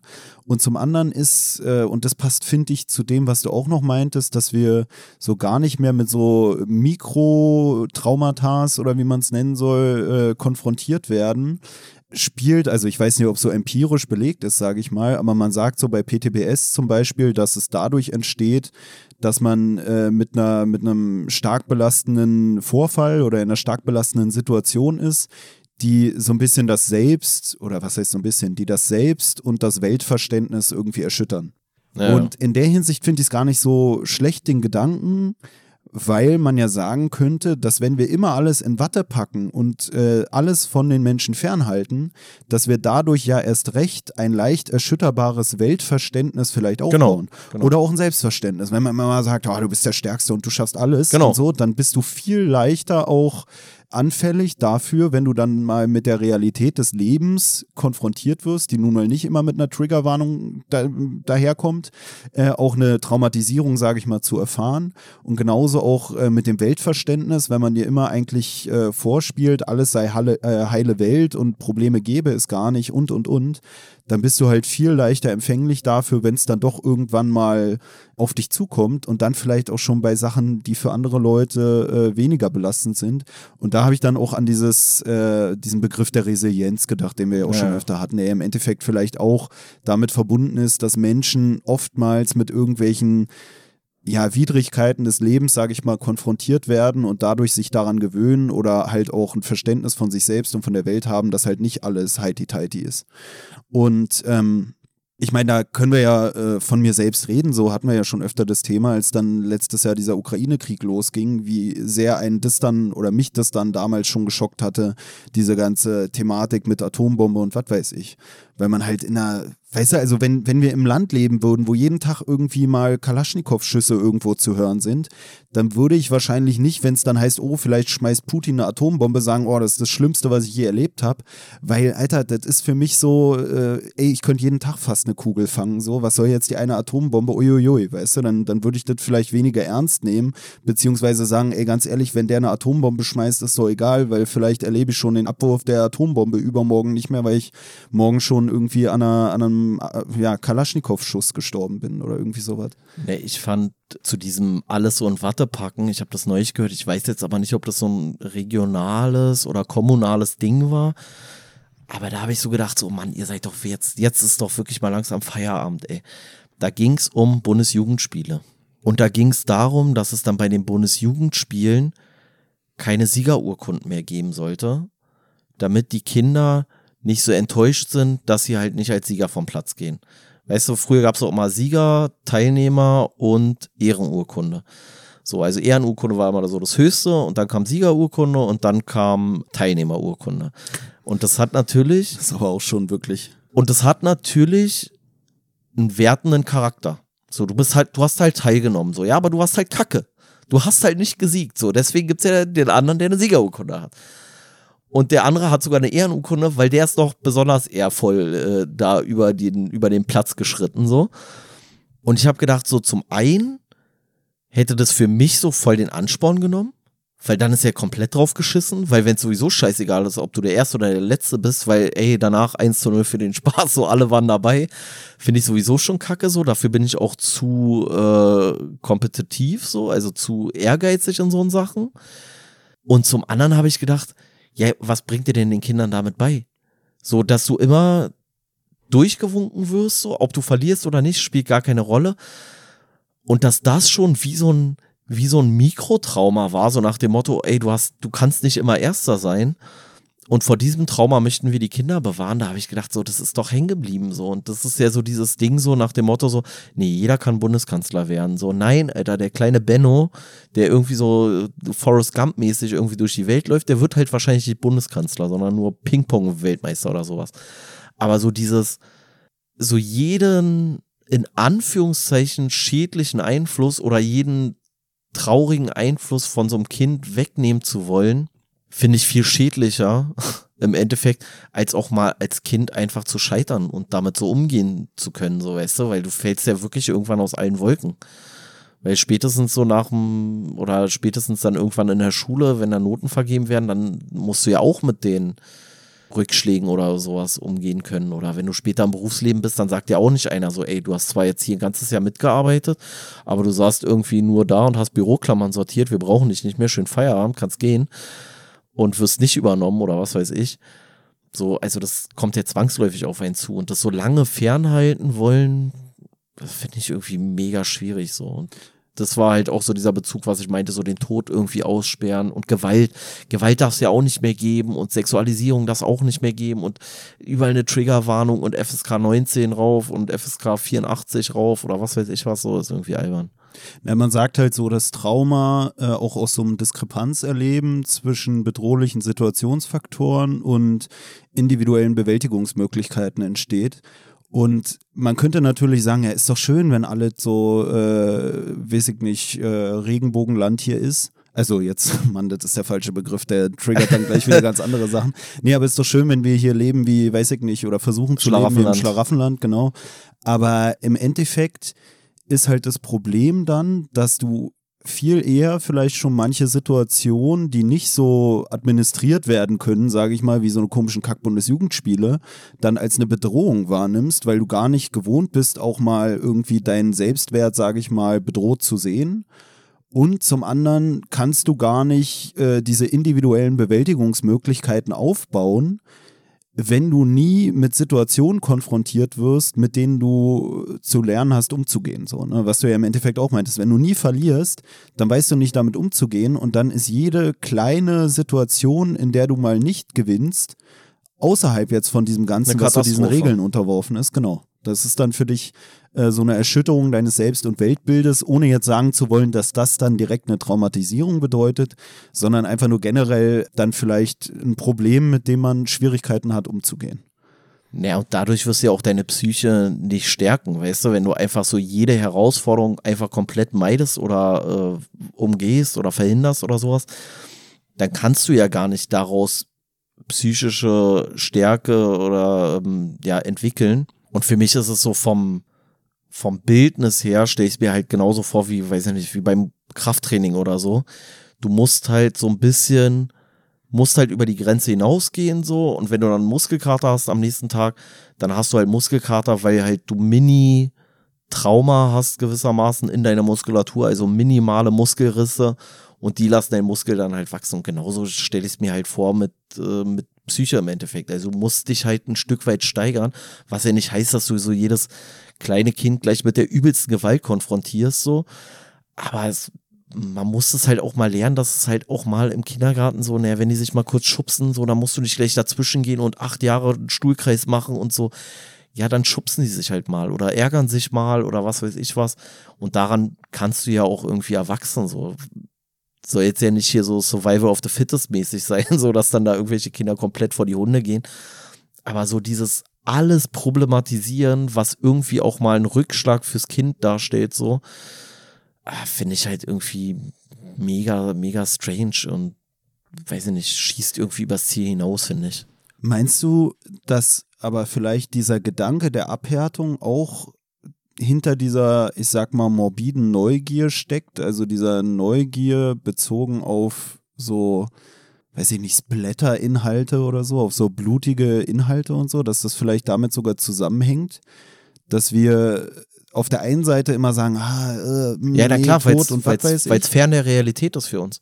Ja, aber meinst du, dass wir unterbewusst auch so ein bisschen das uns eigentlich haben. doch damit konfrontieren, um Ja, uns klar. abzuhärten, vielleicht auch um den eigenen Tod besser verarbeiten zu können? Weißt du, Also, dass, dass wir vielleicht in unserer Gesellschaft gerade deshalb so ein Problem damit haben, weil halt alles so von uns Ja, weggedrückt wird und nicht mehr in der Natur vorkommt.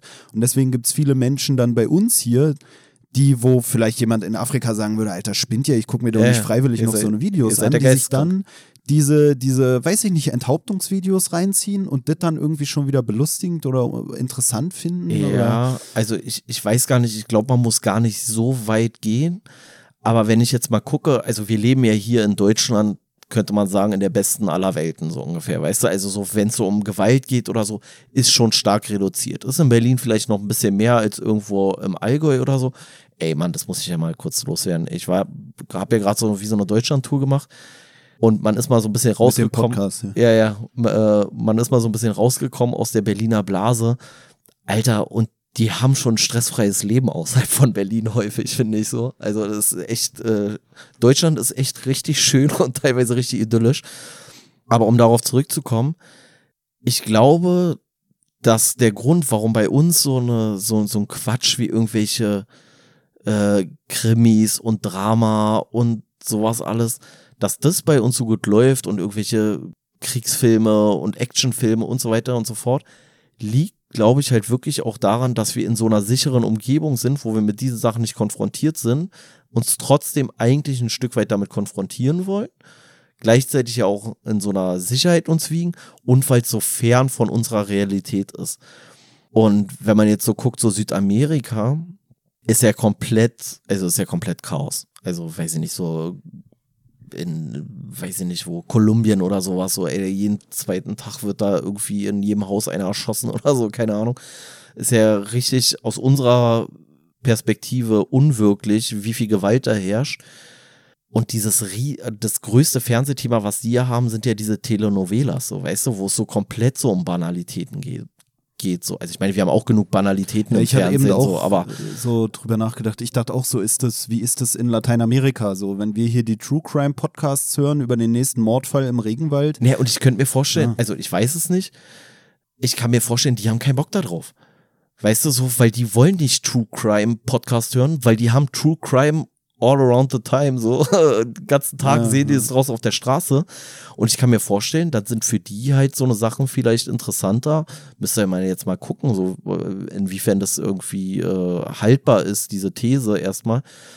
Aber wie gesagt, so diese spanischen Telenovelas, das muss ja einen Grund haben, dass das da so komplett durch die Decke geht und da einfach hunderte von Millionen Zuschauer haben, so.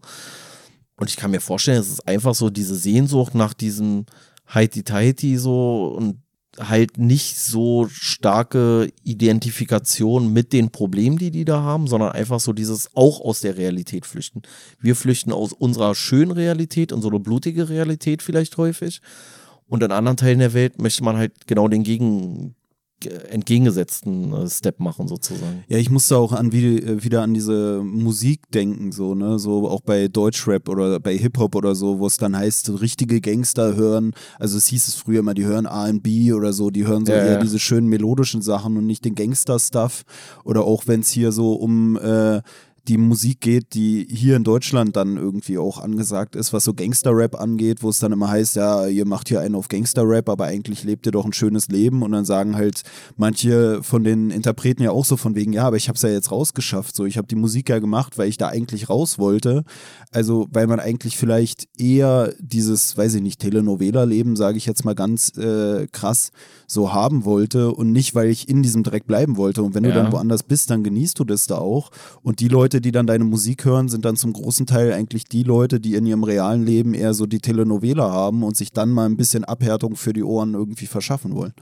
Ja, also ich glaube, sowohl bei, äh, bei Film als auch bei Musik gibt es ja so zwei so eine Hauptaspekte, würde ich sagen, zumindest äh, jetzt im Hip-Hop so, aus denen heraus du das jetzt hörst, jetzt mal unabhängig davon, wie du das ähm, rein von der, von der Musik her findest, also vom Rhythmus oder was dir das musikalisch gibt.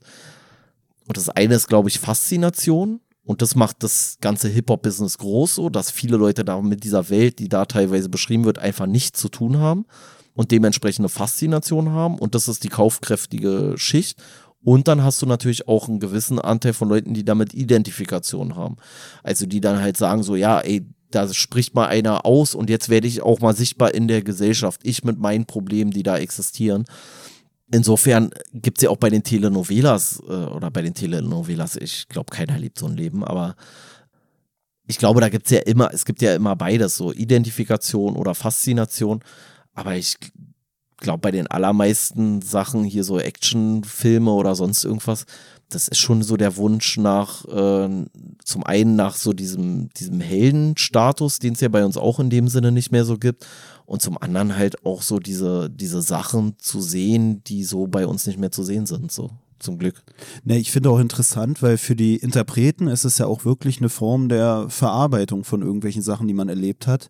Und da muss ich auch so an meine eigenen Sachen denken und an dieses, wenn man sagt, man sollte drüber reden oder dass dieses drüber reden auch dafür sorgt, dass man irgendwie die Gedanken oder die Erinnerungen vielleicht sortiert und damit dann auch besser oder dadurch dann auch besser mit diesen Sachen irgendwie leben kann, beziehungsweise diese Verarbeitung, die in der traumatisierenden Situation zum Beispiel schwer äh, möglich war, weil die Situation selbst halt einfach so erdrückend war, dass man diese Verarbeitung dann vielleicht nachholen kann, wenn sich diese stark bedrohliche Situation dann gelegt hat und man im Nachhinein dann irgendwie ein bisschen rationaler drauf gucken kann oder ein bisschen weniger angespornt von wegen, oh, ich muss hier irgendwie handeln, ich muss mich verteidigen, ich muss angreifen, was weiß ich.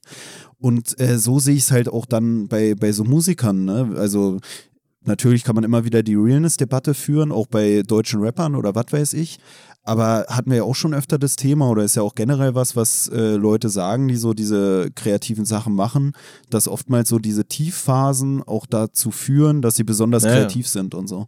Und das ist bei mir selber auch immer so, dass ich es manchmal sogar also zum einen finde ich es cool, wenn es einem scheiße geht, dass bestimmte Gedanken vielleicht getriggert werden, die dann wiederum dazu führen, dass man äh, irgendwie kreative Sachen zu Papier bringen kann. Und dann ist halt auch wieder so ein Ding, dass es, finde ich, eigentlich auch interessant ist, dass Leute, die traurig sind, sich dann oft auch traurige Musik anhören, ne? dass du dann nicht sagst, so jetzt höre ich den Feelgood-Song und äh, step hier durch die Bude, sondern dass man eigentlich, wenn man in diesem Mut ist, in dieser traurigen Stimmung, sage ich mal, dass man Stimmung sich dann, verstärkend. Genau, dass man sich dann mit so Sachen konfrontiert und dass das einem dann manchmal du, du hast Liebeskummer, hörst dir einen Liebeskummer-Track an und man denkt doch eigentlich, warum hörst du dir nicht was Gutes, was Positives an?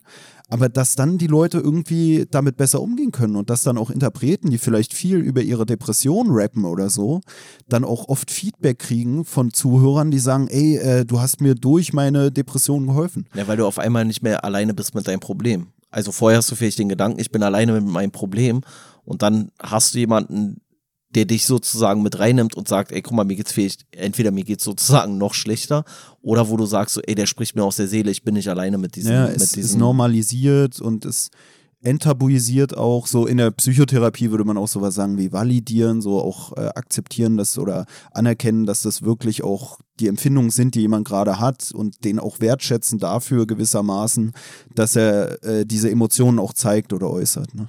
Aber ich habe jetzt auch gerade gedacht, so also ich glaube, in aller Regel bist du halt kreativ oder entspringt ein kreativer Geist entweder Hochgefühlen oder sozusagen so Tiefgefühlen, sage ich jetzt mal. Sagt man Tiefgefühle? Keine Ahnung. Aber so eher so einer gedrückten Stimmung so. Und diese Hochs, die kannst du ja auch nur haben, wenn du vorher irgendwann mal down warst, sage ich jetzt mal. Und deswegen habe ich jetzt auch gerade so überlegt, ob nicht so eine, wie sagt man, also wenn man für seine Kinder oder generell für die Bevölkerung so eine Welt schaffen will, in der es keine Tiefs mehr gibt, dann gibt es ja dementsprechend auch nicht mehr so eine richtigen Hochs. Also ob das grundsätzlich zu einer weniger kreativen äh, Natur, sage ich mal, von, von so Leuten führt, wenn du denen halt diese ganzen Sachen sozusagen so ein Stück weit vorenthältst, weißt du? Weiß ich nicht, These. Ja, ich weiß halt nicht, ob dieses in Watte packen nicht sogar die Leute immer auf so ein, so ein Hoch trimmt. Weißt du, ob, also ich weiß nicht, ob es dann so ähm, inflationär wird, dass die Leute irgendwann dieses Hoch nicht mehr empfinden. Genau, oder ob man eigentlich denken. dafür sorgt, dass so Kinder dann die ganze Zeit denken, sie wären die tollsten, sie wären die Ja, ja, krassesten. das auch. und dadurch vielleicht auch immer, also zum einen würde ich denken, so dieses mit dem Hoch und Tief und mit der Kreativität, da könnte man denken, das hängt vielleicht damit zusammen, dass wenn du so normal gestimmt bist, neutral, dann ist halt alles okay, so wie es ist, sage ich mal. Wenn du ein Tief hast, dann äh, bist du in so einer Situation, die verbessert werden muss, aus der du dann versuchen musst, rauszukommen, eine Veränderung herbeizuführen, das, was vorhanden ist, dazu verwenden, irgendwie in eine positivere Stimmung zu kommen. Und bei jemandem, der so ein Hoch hat, kann ich mir vorstellen, dass der vielleicht dann auch eine starke Kreativität vielleicht empfindet, weil er halt so dieses Gefühl hat, so, oh, ich kann ja alles, so, oh, ist alles so toll und ich bin, ich bin hier der krasseste oder was weiß ich. Und dass ich dann vielleicht mir auch vorstellen kann, dass wenn du Kindern, also entweder könnte man sagen, es wird so inflationär, dass sie eigentlich dieses Hoch gar nicht mehr wahrnehmen, zu dem man sie eigentlich permanent pushen will, weil man denkt, das wäre ja so toll, wenn die sich immer gut fühlen. Oder man sorgt dafür, dass aus diesem Ich kann alles Ding eigentlich so eine, so ein, so ein, so, ein, Also so eine Kreativität entspringt, die eigentlich nur Kacke hervorbringt. Genau, du das bist ja sowieso für alles gehypt. Aber das ist, aber das ist ja für mich nicht dann die Kreativität, sondern also für mich, das wäre genau meine Vermutung, die ich hätte, dass ja jeder sagt so, ja Mann, ey, du machst, ey, du bist so musikalisch so und dann klimpert der da was zusammen, ey, und krächzt da drauf und das ist irgendwie einfach nur Schrott so, aber die wird halt gesagt, ja, ne, mega geil, mega geil, mach weiter. Und dann machst du da halt so dieses, dieses Phänomen, was man auch hier so bei Deutschland sucht den Superstar sieht, so weißt du, wo irgendwie Leute offensichtlich bestärkt werden, da hinzugehen, wo man auch denkt, so sind das jetzt deine Freunde oder deine Feinde, die dich da bestärkt haben. Und dann kriegen die den Realitätsabgleich irgendwie nicht mehr hin. Aber Kreativität ist ja für mich eher, dass jemand wirklich aus einer bestimmten Situation was durch Kreativität was, was Gutes schafft, so, weißt du, also Kreativität ist ja nicht einfach irgendein Scheiß hinrotzen, so, dann sagt man ja nicht, boah, bist du kreativ, nee, dann bist du mutig, dass du so einen Dreck gemacht hast, so, aber mehr ja nicht. Und das wäre so meine, meine Vermutung, dass du halt mehr Leute dazu treibst, sich kreativ betätigen zu wollen, aber das objektiv dann von der Qualität her immer schlechter wird, eher so. Keine Ahnung. Ne, es passt für mich auch zu diesem, äh, was wir auch bei der Zeitmaschine von H.G. Wells hatten, wo äh, da jemand in die Zukunft reist und dann landet er da auf der Erde der Zukunft, sage ich mal, in der alle eigentlich nur noch verweichlicht sind und eigentlich gar nichts mehr können, die Ja. Menschen, die dann da leben, so. Weil, ja, wie du schon sagst, so wenn jeder wenn, wenn jeder immer alles super macht, dann musst du dir ja eigentlich auch gar keine Mühe mehr geben, dich irgendwie hervorzutun, weil du kriegst ja sowieso die gleiche Belohnung, die alle kriegen, die irgendwie dran teilgenommen haben. Also Aber das nimmt so ein bisschen den Ansporn vielleicht. Aber das ist ja für mich genau die These. Also, was willst du denn einem erzählen? Streng dich mal bei den Bundesjugendspielen richtig an, danach bist du genauso gut wie alle anderen. Hä? Also nimmt ja komplett den sportlichen Ehrgeiz da aus der Nummer raus. Und das ist doch, machen wir doch auch in keinem anderen Unterrichtsfach so, weißt du? Ist ja auch nicht so, dass wir sagen so, und am Ende des Jahres kriegt jeder eine Eins in Mathe, so, weißt du, hä, was soll das? Das ist auch Ja, ist auch die Frage, ob die Leute oder ob die, die Kinder, sage ich mal, dann ihr doch vorhandenes persönliches Empfinden dann dem Ganzen so unterstellen können. Ja, auch Weißt ihr du, also wenn du Potenzial sagen würdest, ausschöpfen. jeder kriegt eine Siegerurkunde, ich weiß nicht, ob dann nicht trotzdem der, der Fette dafür gemobbt wird, was für eine schlechte Leistung er erbracht hat, oder ob es am Ende sogar dazu beiträgt, wenn du sagst, so, guck mal, ey, der, guck mal, der, hat, der Fettsack hat eine Siegerurkunde bekommen. Ob das dann nicht Es- schon Das entwertet die Leistung der anderen. Naja, und, und dementsprechend kannst du vielleicht auch wieder die Stigmatisierung befördern von einer Person, die nicht differenziert wahrgenommen wird gegenüber den Leuten, die eine bessere Leistung bringen. Und dann kriegen alle auf dem Papier das Gleiche. Weißt du, aber dieses Typische, was man auch oft so bei so Diskriminierungsthemen hat oder bei so Quotenthemen oder so, wo dann gesagt wird, dass man durch die Einführung von einer Quote, die dafür sorgt, dass, ja, okay, äh, die Stelle hier geht an eine Frau, weil es eine Frau ist, sagen wir es jetzt mal so, dass dann am Ende auf die Frau wieder zurückfällt, dass sie vielleicht nur wegen der Quote in Ja, ihrer. Position gelandet ja. ist. Und genauso auch ähm, bei dem fetten Jungen, der eigentlich äh, der Letzte war beim 1000-Meter-Lauf, der trotzdem eine Siegerurkunde kriegt, so. Ob man bei dem dann nicht auch sagt, ja, Alter, du hast nur eine Siegerurkunde, weil und diese, diese Angriffsfläche, diese zusätzliche zu dem Übergewicht, zu der schlechten Leistung vielleicht gar nicht so vorhanden wäre, weißt du? Also ich, ich hätte 100 Pro gemobbt. Also, also ich hätte 100 Pro das auch, wenn ich da mit jemandem Stress gehabt hätte, hätte ich gesagt, ja, Alter, guck mal hier mit deiner scheiß Siegerurkunde, Alter. Wir wissen doch alle, dass du ihn nur kriegst, so, weil man dich nicht heulen sehen will. Nee, vor allem, Fettsack, so. Und dann heult er doch. naja, vor allem finde ich, ist auch die Wertschätzung für eine schlechte Leistung in dem Kontext gleichzeitig die Geringschätzung für eine gute Leistung, weißt du? Der, der einfach irgendwie der Allercoolste war. Vielleicht ist es das Einzige, was er hat. Der ist einfach nur gut in Sport, so gibt's ja so diese Leute, so weißt du. Und dem nimmst du jetzt auch noch in diesem Bereich quasi die Kompetenz, indem du sagst so, ja, nee, du bist genauso wie alle anderen so. Du bist zwar am schnellsten von allen gelaufen, aber du kriegst trotzdem keine wertigere Urkunde oder eine Goldmedaille oder was weiß ich was so. Also so dieses so, jeder muss einen Pokal haben und so, das verwässert ja komplett diesen Leistungsgedanken. Und ich finde den Leistungsgedanken immer gar nicht so schlecht eigentlich. Naja, und außerhalb der Institutionen, die dann diese komischen Gleichmachungssachen da anwenden, ist sich auch Existiert's wieder. Na, da sind sich auch die Leute dessen bewusst, was da passiert, so, ne? Und das ist ja auch schon, wenn man so über Schulnoten redet, wenn die Leute immer, also kennt man ja jetzt, spricht ja jeder drüber, Schulnoten haben nichts zu bedeuten, sagen zwar auch oft Leute, die einfach nur schlechte Noten hatten, vielleicht auch nicht ohne Grund. Ich sag das aber, auch immer. Ähm, genau. Aber ähm, gleichzeitig ist halt auch dieses Ding, dass dieses Denken natürlich viele Leute außerhalb der Schule haben, nach Abschluss der Schule und dementsprechend auch gar nicht so großen Wert legen darauf, was jemand jetzt wirklich für einen Zeugnisabschluss hat. So, da redet ja nie jemand drüber. Wenn du jemanden triffst, dann machst du dir ja nie ein Bild anhand der Schulnoten davon, ob jemand schlau ist oder nicht. Und manchmal hörst du dann von jemandem, ja, ich hatte im Abi damals 1,6 oder so und du und denkst dann dir sagst so, du, ja, hier bist du ein Idiot, Alter. Herzlichen Glückwunsch. naja, und man denkt sich so, warum musst du das mit Mitte 30 noch erwähnen? So, warum reicht es nicht aus, ohne die explizite Erwähnung einfach dein, dein Wesen irgendwie zu präsentieren und dadurch darauf aufmerksam zu machen, dass du ein helles Köpfchen bist? Warum musst du auf deine Abi-Noten von 2004 oder so verweisen, weißt du? Also das ist ja eigentlich schon ein Indikator dafür, dass die Leute abseits des Zeugnisses nicht viel vorweisen können, mit dem sie diesen Flex machen können, weil sonst bräuchtest du es gar nicht erwähnen, sonst würden es die Leute ja sehen, so. Ja, auf jeden Fall glaube ich, ist das tatsächlich ein Problem, was dazu führt, dass deine Selbstwahrnehmung gar nicht mehr unbeeinflusst äh, irgendwie stattfinden kann. Also wenn du, wenn du halt in allem, was du tust, wenn du immer bestärkt wirst und immer gesagt wirst, ja, ey, du bist der Allergeilste, dann gerätst du, glaube ich, echt in irgendwie, äh, darf man das noch sagen, Schwulitäten, sobald du dann mal irgendwann doch dich beweisen musst oder sowas und dann auf einmal nicht jeder nochmal kommt und dir auf die Schulter klopft und sagt, ja, mega geil, wie du hier alles hingerotzt hast.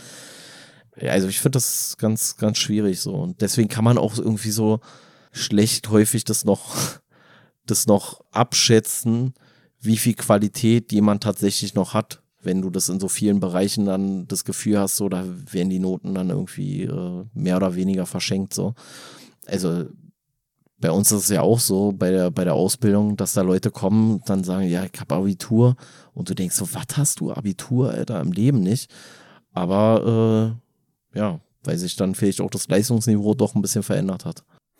Naja, ähm, ich habe ja hier diese XA-Reklam-Version und ich weiß noch, dass wir vor fast drei Jahren, als wir die Folge aufgenommen hatten, auch so aufgrund der Sachen, die hier am Ende drin standen, auch ziemlich viel dann über so Narzissmus auch geredet haben, weil das da im, im Anhang auch angehangt, äh, angehängt war. Und äh, diese Thematik, die wir jetzt hatten und diese äh, Unfähigkeit für Kritik oder so, ist hier ja auch so ein kurzes Thema, was hier ähm, auch aufgegriffen wird in dem Zusammenhang, wo der äh, Nathanael irgendwie der Clara da irgendwelche Gedichte präsentiert und so, die er da in seinem Wahn runtergeschrieben hat. Da ist es ja auch so, dass der Nathanael ihr das irgendwie präsentiert und geht ihr irgendwie mit seinen Schreiberzeugnissen da irgendwie so ein bisschen auf den Sack. Dann hat er so eine Phase, in der er da irgendwie drei Tage vor sich hinschreibt und sie denkt, jetzt ist alles wieder okay und dann kommt er da mit seinem übelsten Brechergedicht oder so um die Ecke, was sie halt einfach nur schlecht findet und daraufhin haben die dann so einen Zwist miteinander auch, so, eine, so ein Disput. Und ähm, ist ja dann auch so eine Thematik, die dann eine Rolle spielt bei der Olympia. Also so dieses, dass der Nathanael dann in der Olympia auch eine findet, die ja ihm nicht widerspricht, ihm keine Widerworte gibt, sondern ihn irgendwie gewissermaßen auch so akzeptiert, wie er ist, beziehungsweise egal was er sagt, sie nickt das einfach ab, weil äh, ja sie als Maschine eigentlich zu gar nichts anderem in der Lage ist. So. Ja, und hier in dieser Geschichte ist ja eigentlich diese Olympia, die ja dann einfach nur so eine Maschine ist mit ja nicht mal mit einer richtigen künstlichen Intelligenz, sondern eigentlich nur mit so ein, ja, die, die so ein paar Floskeln vielleicht noch von sich geben kann und sich halt so ein bisschen bewegen kann, so halbwegs wie ein Mensch. Aber da habe ich halt auch gedacht, weil wir jetzt gerade so dieses Thema hatten, diese, ähm, diese Umwelt, wo du ständig bestärkt wirst und wo man versucht, so alles Schlechte von dir fernzuhalten, auf Teufel komm raus und dich möglichst mit nichts Schwierigen zu konfrontieren da habe ich halt auch gedacht, im Zuge von dieser ganzen künstlichen Intelligenzgeschichte und so, und jetzt, äh, ich weiß nicht, hast du das mitbekommen? Es gibt hier in Berlin gibt so ein, so ein Puppenbordell. So, da sind so eine. Nee, hab ich. Nee. Nee, nee, Da nee. war ich nicht bei der Eröffnungsfeier. Nee. Nee, nee, nee, aber ich. Nee, und da gibt's so Puppen, die halt, ja, die halt logischerweise Menschen nachempfunden sind, aber nicht so das, was man von früher kennt, irgendwie hier so diese ganz billigen Gummipuppen so, sondern halt schon relativ realistisch aussehend. Also unrealistisch aufgrund der Proportion, aber realistisch so vom, vom Gesicht her und sowas. Für Pelle völlig unrealistisch ja, aufgrund ja. der Proportion. Für mich eine normale Frau. Ja, ja genau. Ähm, nee, also na, dementsprechend natürlich super sexualisiert, Riesentitten und so weiter und so fort. Alles schön. Aber da habe ich auch gedacht, wenn du das jetzt noch so kombinierst mit so einer künstlichen Intelligenz, dann hättest du ja den Effekt, den du hier hast, nur noch viel stärker. Also wenn du wirklich so ein androides Geschöpf hast, sage ich mal, ob das dann nicht wirklich für so eine Generation, die so verhätschelt wird, eigentlich die viel bessere Partnerin ist, so nach dem Motto, aus der Selbstempfindung dieser Person heraus, weil die dich ja auch weiter dann oder darauf vielleicht dann programmiert wäre, dich ständig wieder zu bestätigen. Und das ist ja das, was er bei der so genießt, dass er sagt so, ja, ey, die ist ja, die ist ja so toll, die hört mir so gut zu und im Endeffekt, die versteht nicht, was er sagt, so, das ist einfach nur eine Maschine. Die antwortet auch nicht regulär darauf, aber wenn du halt dieses mit so einer künstlichen Intelligenz ausstatten würdest, die genau weiß, worauf du anspringst und worauf nicht, dann weiß ich nicht, ob da nicht weiß ich nicht, so ein Markt entsteht für Leute, die sich gar nicht mehr mit irgendwelchem realistischen äh, Feedback oder so auseinandersetzen wollen, sondern einfach nur noch ihre Bestätigung haben von einem mehr oder weniger echt wirkenden Menschen so. Es gibt es ja schon so in so asiatischen Ländern, ich glaube in Japan oder sowas gibt es ja auch, oder irgendwo hat auch mal so ein Typ dann so eine, so eine, ja, von, von so einem Spiel oder so, wo es auch so um Dating ging, so eine, Ja. so eine so ein, So ein Avatar geheiratet genau, oder so ein sowas, Avatar ja. geheiratet und äh, so eine Sachen gibt es ja auch und ähm, ja, ich, ich halte das auch nicht für so abwegig. Ich meine, es gibt ja so schon, dass sich Leute in irgendwelche Charaktere aus Spielen verlieben, die eigentlich gar nicht dazu programmiert sind, dass man sich in die verliebt, so irgendwie Prinzessin Zelda, oh, ich liebe sie oder so ein Quatsch.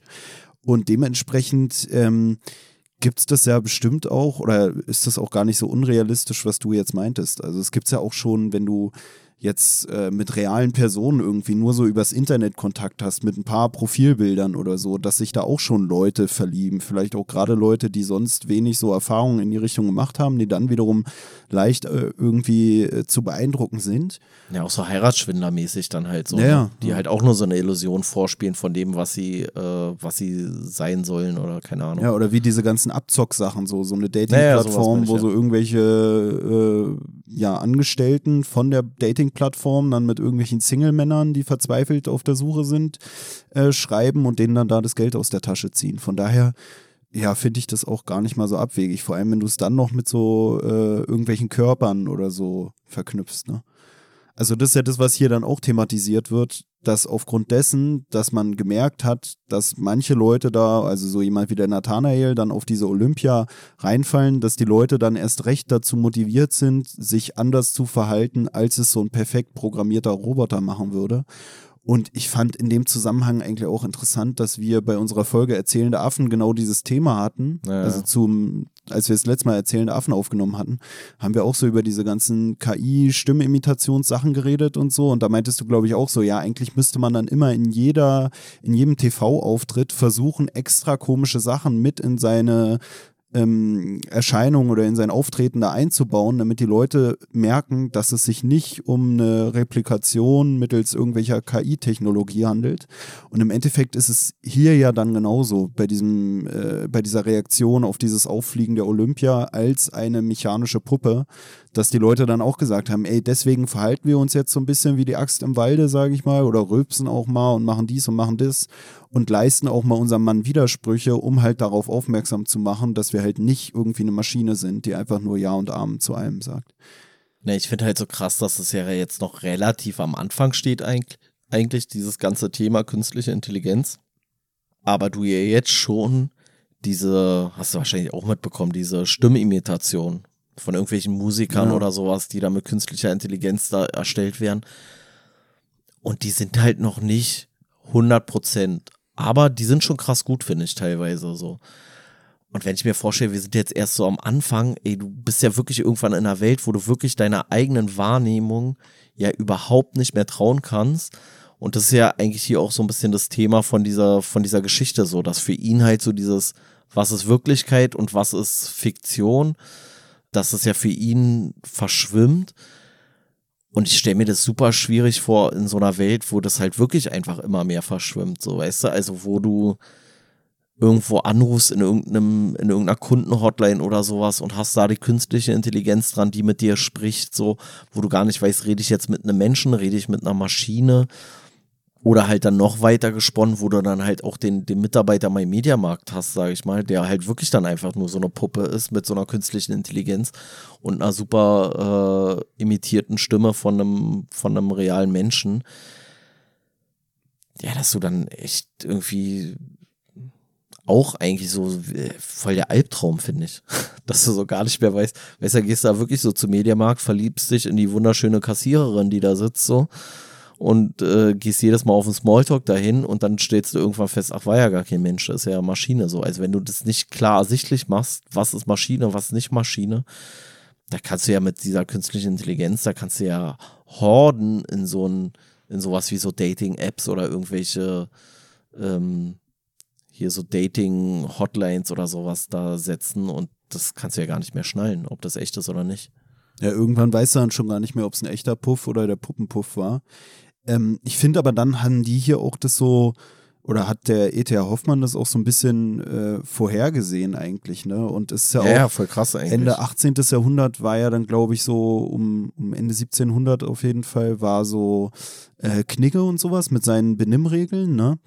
Und ja. Äh, ist ja hier dann auch so ein bisschen so ein Plädoyer dafür, sich nicht immer diesen gesellschaftlichen Regeln oder Zwängen vielleicht auch zu unterwerfen, sondern ja, weiß ich nicht, nach seinem eigenen Gusto zu leben oder wie man es nennen soll. Weißt du, also sich nicht so immer dem anzupassen, was von einem vielleicht erwartet wird oder so, oder wie ein Mensch zu sein hat, weil im Endeffekt wird ja so ein künstlicher Mensch dem nachempfunden, wie ein Mensch zu sein hat. Und deswegen, äh, dass man so sagt, man, man sollte sich nicht immer an diesem Ideal orientieren, an dem sich aber wiederum Leute orientieren, die den idealen Menschen herstellen wollen, weißt du?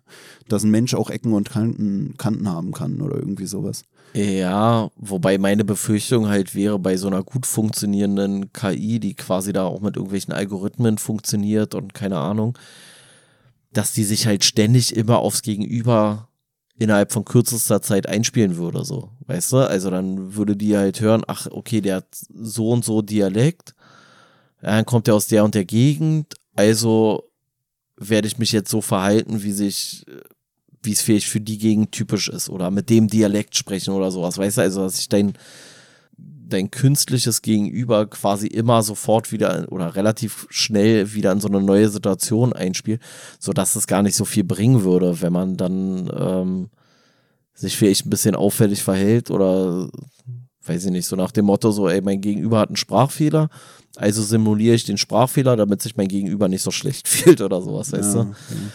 Aber keine Ahnung, so, ich finde es nur eigentlich interessant, dass er sich mit so Sachen überhaupt beschäftigt hat, weil das ist ja noch nicht mal richtig hier industrielle Revolution eigentlich so. Also kommt ja dann eigentlich erst. Und dass er sich da überhaupt so mit Robotik im weitesten Sinne überhaupt beschäftigt hat.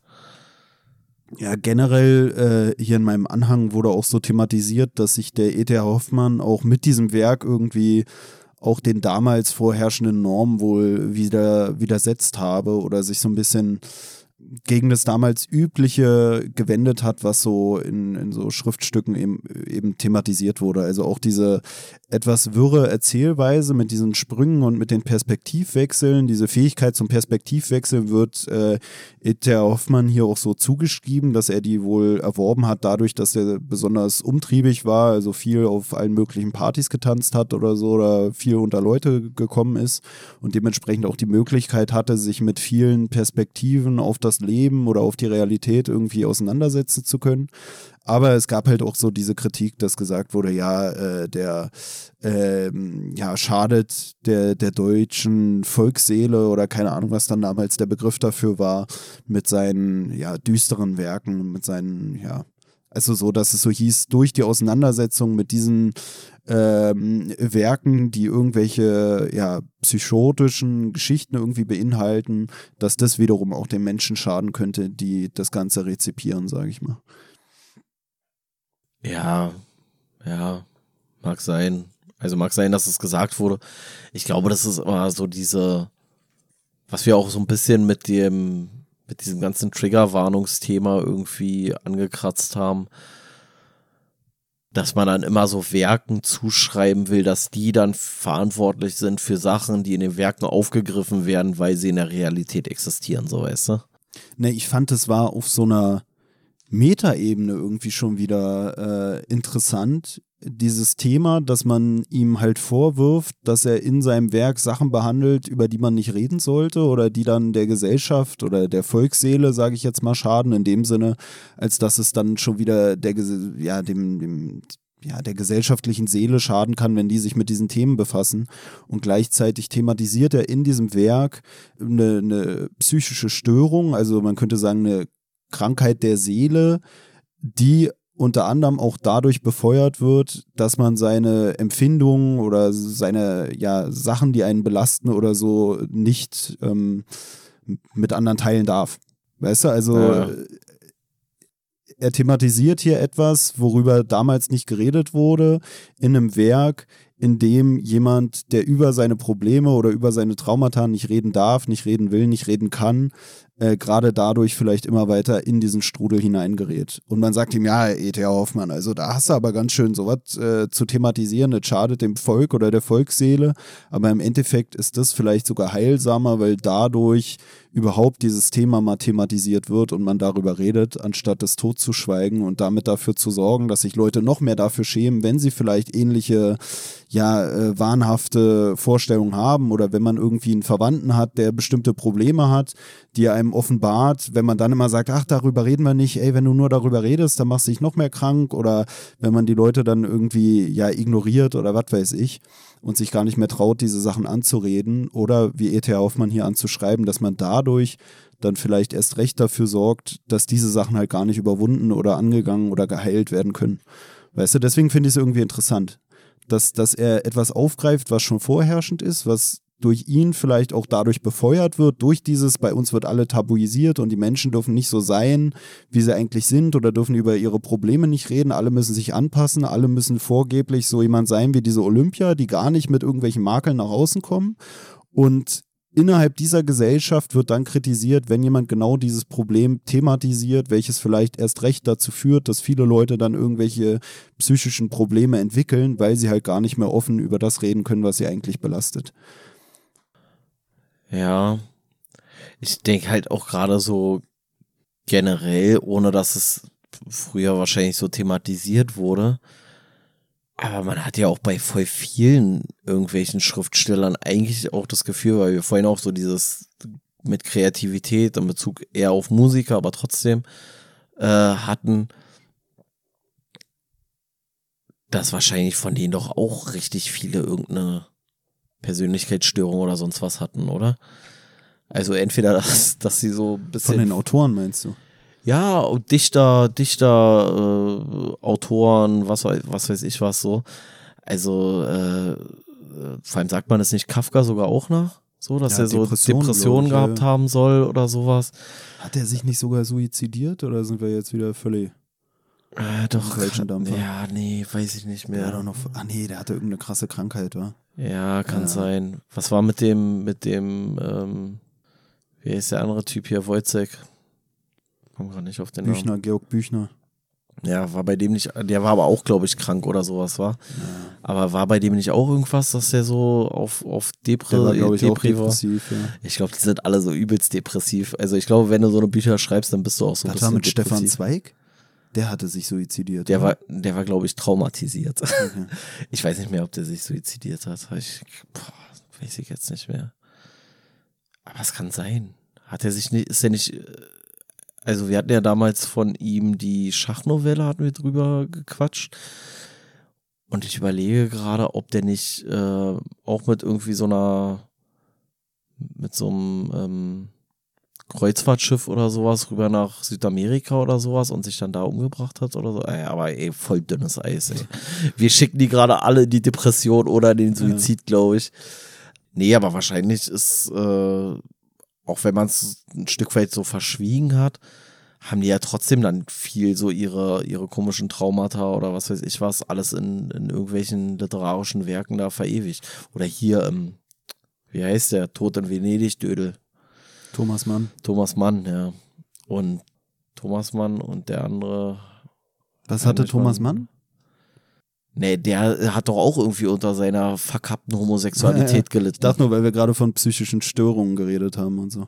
Aber Homosexualität wurde Ja. ja, lange auch noch anders eingestuft, von daher. Nee, ich meine jetzt aber, dass es für ihn ja wahrscheinlich genauso traumatisierend war, dass er das nicht so offen Ja, ja, so konnte drüber oder reden, sowas ja, und so und das musste verschwiegen sein und so weiter und so fort. Das war doch sogar sein, dann- so gewissermaßen wie sein, Sein Outing, ja, Er hatte genau. das irgendwie Das in hat 100 er- Exemplaren Genau, verschickt oder so. 100 Exemplaren an irgendwelche ihm nahestehenden Personen geschickt Hm. und dann daraufhin ist nicht sogar seine Frau daraufhin erstmal irgendwie in eine Kur gefahren oder sowas oder selber. Mit einem Dampfer nach Südamerika. ja, oder, und hat sich da suizidiert zusammen mit oder Daniel Kübelbeck. Baden dann irgendwie. Oder war das Mengele? Nee, die hat sich nicht umgebracht, aber die ist danach da irgendwie so nach dem Motto aus allen Wolken gefallen und hat sich Hm. zu Tode geschämt und war ganz entgeistert und so. Ähm, Aber das ist ja das, dass du als Autor oftmals, also zum einen äh, ist dann dieses Schreiben auch ein Ausdruck oftmals deiner, weiß ich nicht, deiner Probleme, also irgendwelche Sachen, die dich motivieren, sowas zu schreiben, so. Das ist ja dann vielleicht auch oft irgendwie ein Problem, was du mit dir rumträgst, was du dann thematisieren willst, so, worauf du aufmerksam machen willst. Und gleichzeitig ist auch so ein Luxus, sage ich mal, äh, den du dann wieder als Autor genießt, dass du immer so einen machen kannst, auf das ist ja alle die, die literarische Fiktion. Figur. Ist alles Fiktion. Ja, ja. Ja, ja, also glaube ich auch, dass es für viele irgendwie ähm, angenehm ist. Dass du dich da halt so ausdrücken kannst, dich outen kannst und im Zweifel immer wieder zurückrudern. So. Naja, und du kannst durch diese Figur dann so ein bisschen auch die gesellschaftliche Wahrnehmung vielleicht abchecken oder so. Ne? So, wie reagiert man auf das Ja, Buch? ja. Wie würde man auf den Realfall reagieren? Wobei da natürlich auch immer zu sagen ist, dass gleichzeitig ja auch wie wir es jetzt tun, es nicht schwierig ist, denke ich mal, für Leser dann durch das Werk auch auf irgendwelche Sachen des Autors oder so zu schließen, dass man sich dann fragt, warum hat der Autor das zu Papier gebracht oder so. Ne? Aber ich glaube, das ist auch sowas, was man sagt, so im Dritten Reich bei Autoren, dass die immer versucht haben, das irgendwie so verschlüsselt mit in ihre, in ihre Werke zu bringen oder so. Vor allem bei denen, die dann irgendwie nicht ins Exil gegangen sind, weißt du, ich weiß nicht mehr, wie es hier war, hier bei äh, Fabian oder so, äh, Tagebuch eines Moralisten vor dem Dödel, der auch Ja. äh, die Detektive oder so geschrieben hat, Erich Kästner, dass es da dann auch hieß, der hat dann manche Werke dann so ein bisschen angepasst, damit er sie überhaupt veröffentlichen kann, aber gleichzeitig steckt dann in den Werken doch auch immer so ein bisschen vielleicht der revolutionäre Geist in dem Maße, wie es halt äh, für den Autor möglich war, es noch ähm, ja irgendwie durchschimmern zu lassen oder so. Ich meine, auch ja. bei Gerhard Hauptmann, da hatten wir das ja auch, dass der bei seinem Biberpelz dann so äh, irgendwie gesellschaftliche Missstände so ein bisschen angeprangert hat, wo im Nachhinein sich auch rekonstruieren ließ, dass er da eigentlich so eine Situation in seinem Dorf, in dem er da eine Weile lang gelebt hatte, äh, äh, thematisiert hat mit seinem Werk. Und äh, wo es dann auch hieß, dass das bei Kritikern oftmals nicht so gut ankam oder ja, so. und da lag doch sogar anfangs der Zensur, oder? War es nicht sogar zwischenzeitlich ja, ja, verboten worden, und so? Ja. ja. Ja, ich finde es halt nur irgendwie dann so lustig, dass Sachen, die damals so als Tabu gezählt haben, wo man gesagt, oh, das sollte man vielleicht gar nicht erst machen, oder wahrscheinlich auch gerade deswegen, dann heute so ist, wo man dann so sagt, ja, hier Deutschland, das Land der Dichter und Denker, ey, guck mal, E.T.H. Hoffmann, ey, hat er schon damals, ey, ist ja richtig krass und so. Und äh, genauso bei irgendwelchen anderen. Und damals ist es dann eigentlich so eine verpönte Thematik gewesen, sag ich mal. Aber das meine ich ja, dass man hier auch so das Gefühl hat, in der Öffentlichkeit gab es scheinbar viele Leute, die so gesagt haben, oh, sowas kann man ja nicht machen. Aber äh, hinter verschlossenen Türen oder bei den einsamen Lesern, die sich dann dieses Werk zu Gemüte geführt haben, hat es scheinbar ausgereicht, dann so seinen Stempel zu hinterlassen in der deutschen Literaturgeschichte oder so. Ne?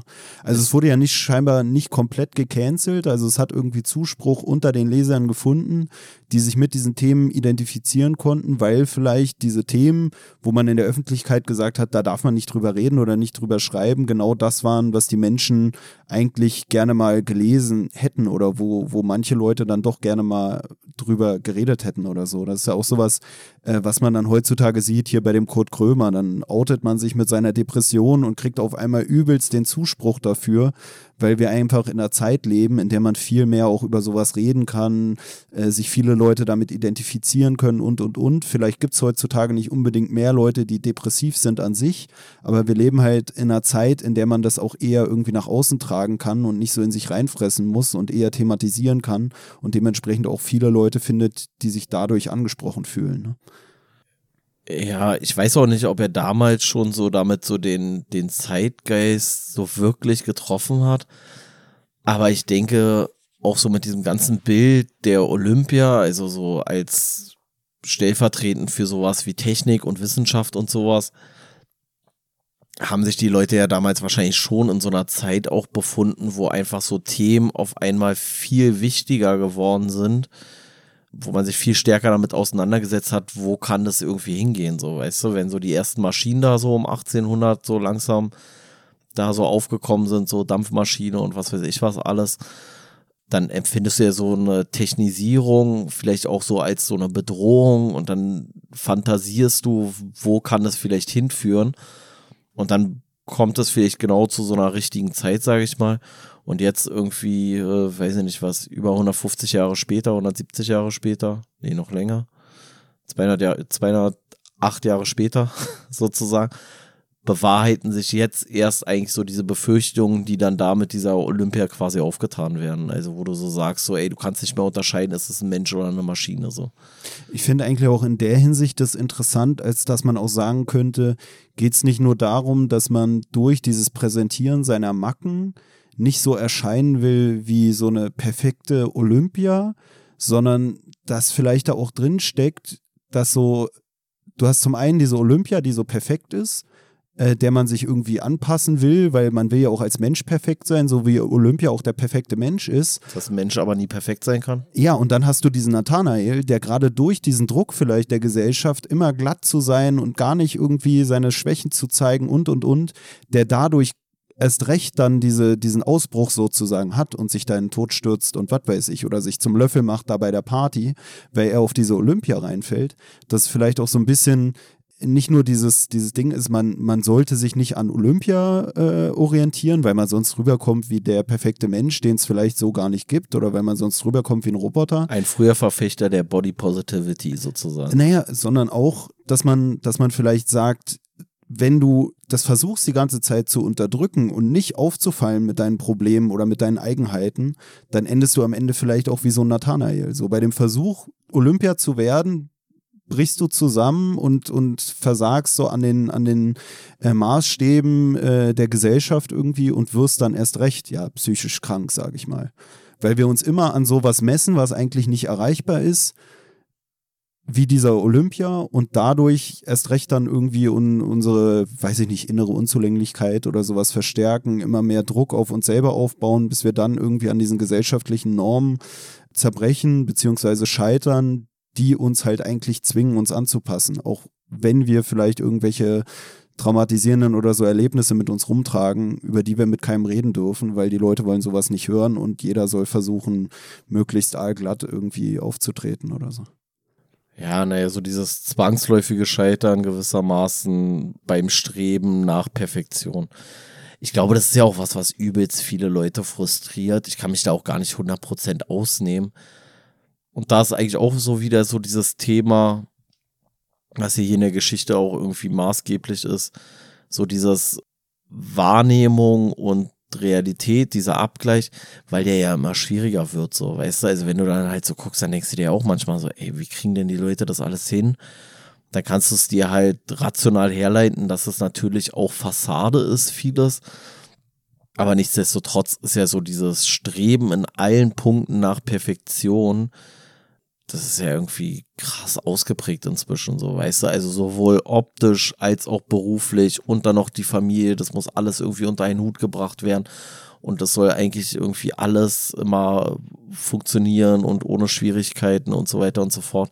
Und das ist ja komplett unrealistisch. Also so diese Bilder, die teilweise irgendwie entstehen durch diese ganze Scheinwelt, Showbiz oder heute soziale Medien oder sonst irgendwas, das ist ja gar nicht leistbar für normale Menschen eigentlich. Ja, hatten wir ja auch schon öfter auch dieses Thema, dass ja im Endeffekt, wenn du dann ein Bild von einem realen Menschen bei Instagram oder so siehst, abgesehen von so den Faktoren der, der Aufnahmesituation, sage ich mal, was Licht oder was weiß ich angeht, dass du dann ja auch noch Filter drüber legst und dementsprechend dich selber eigentlich auch schon immer äh, verfälscht irgendwie darstellst. Ne?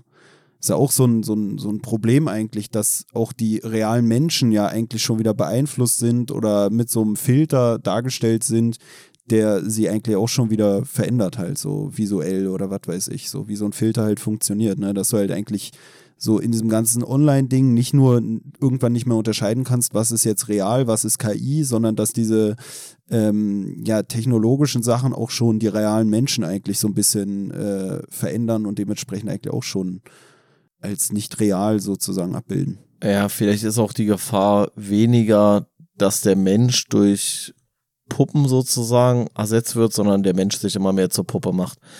Also ich habe neulich auch irgendwo so einen Bericht gesehen oder einen Podcast gehört, ich weiß es nicht mehr genau, wo so ein Schönheitschirurg dann da irgendwie so äh, befragt wurde und der meinte, dass halt regelmäßig zu ihm jetzt irgendwelche Leute kommen und sagen so, ich möchte genauso aussehen wie auf dem Filter.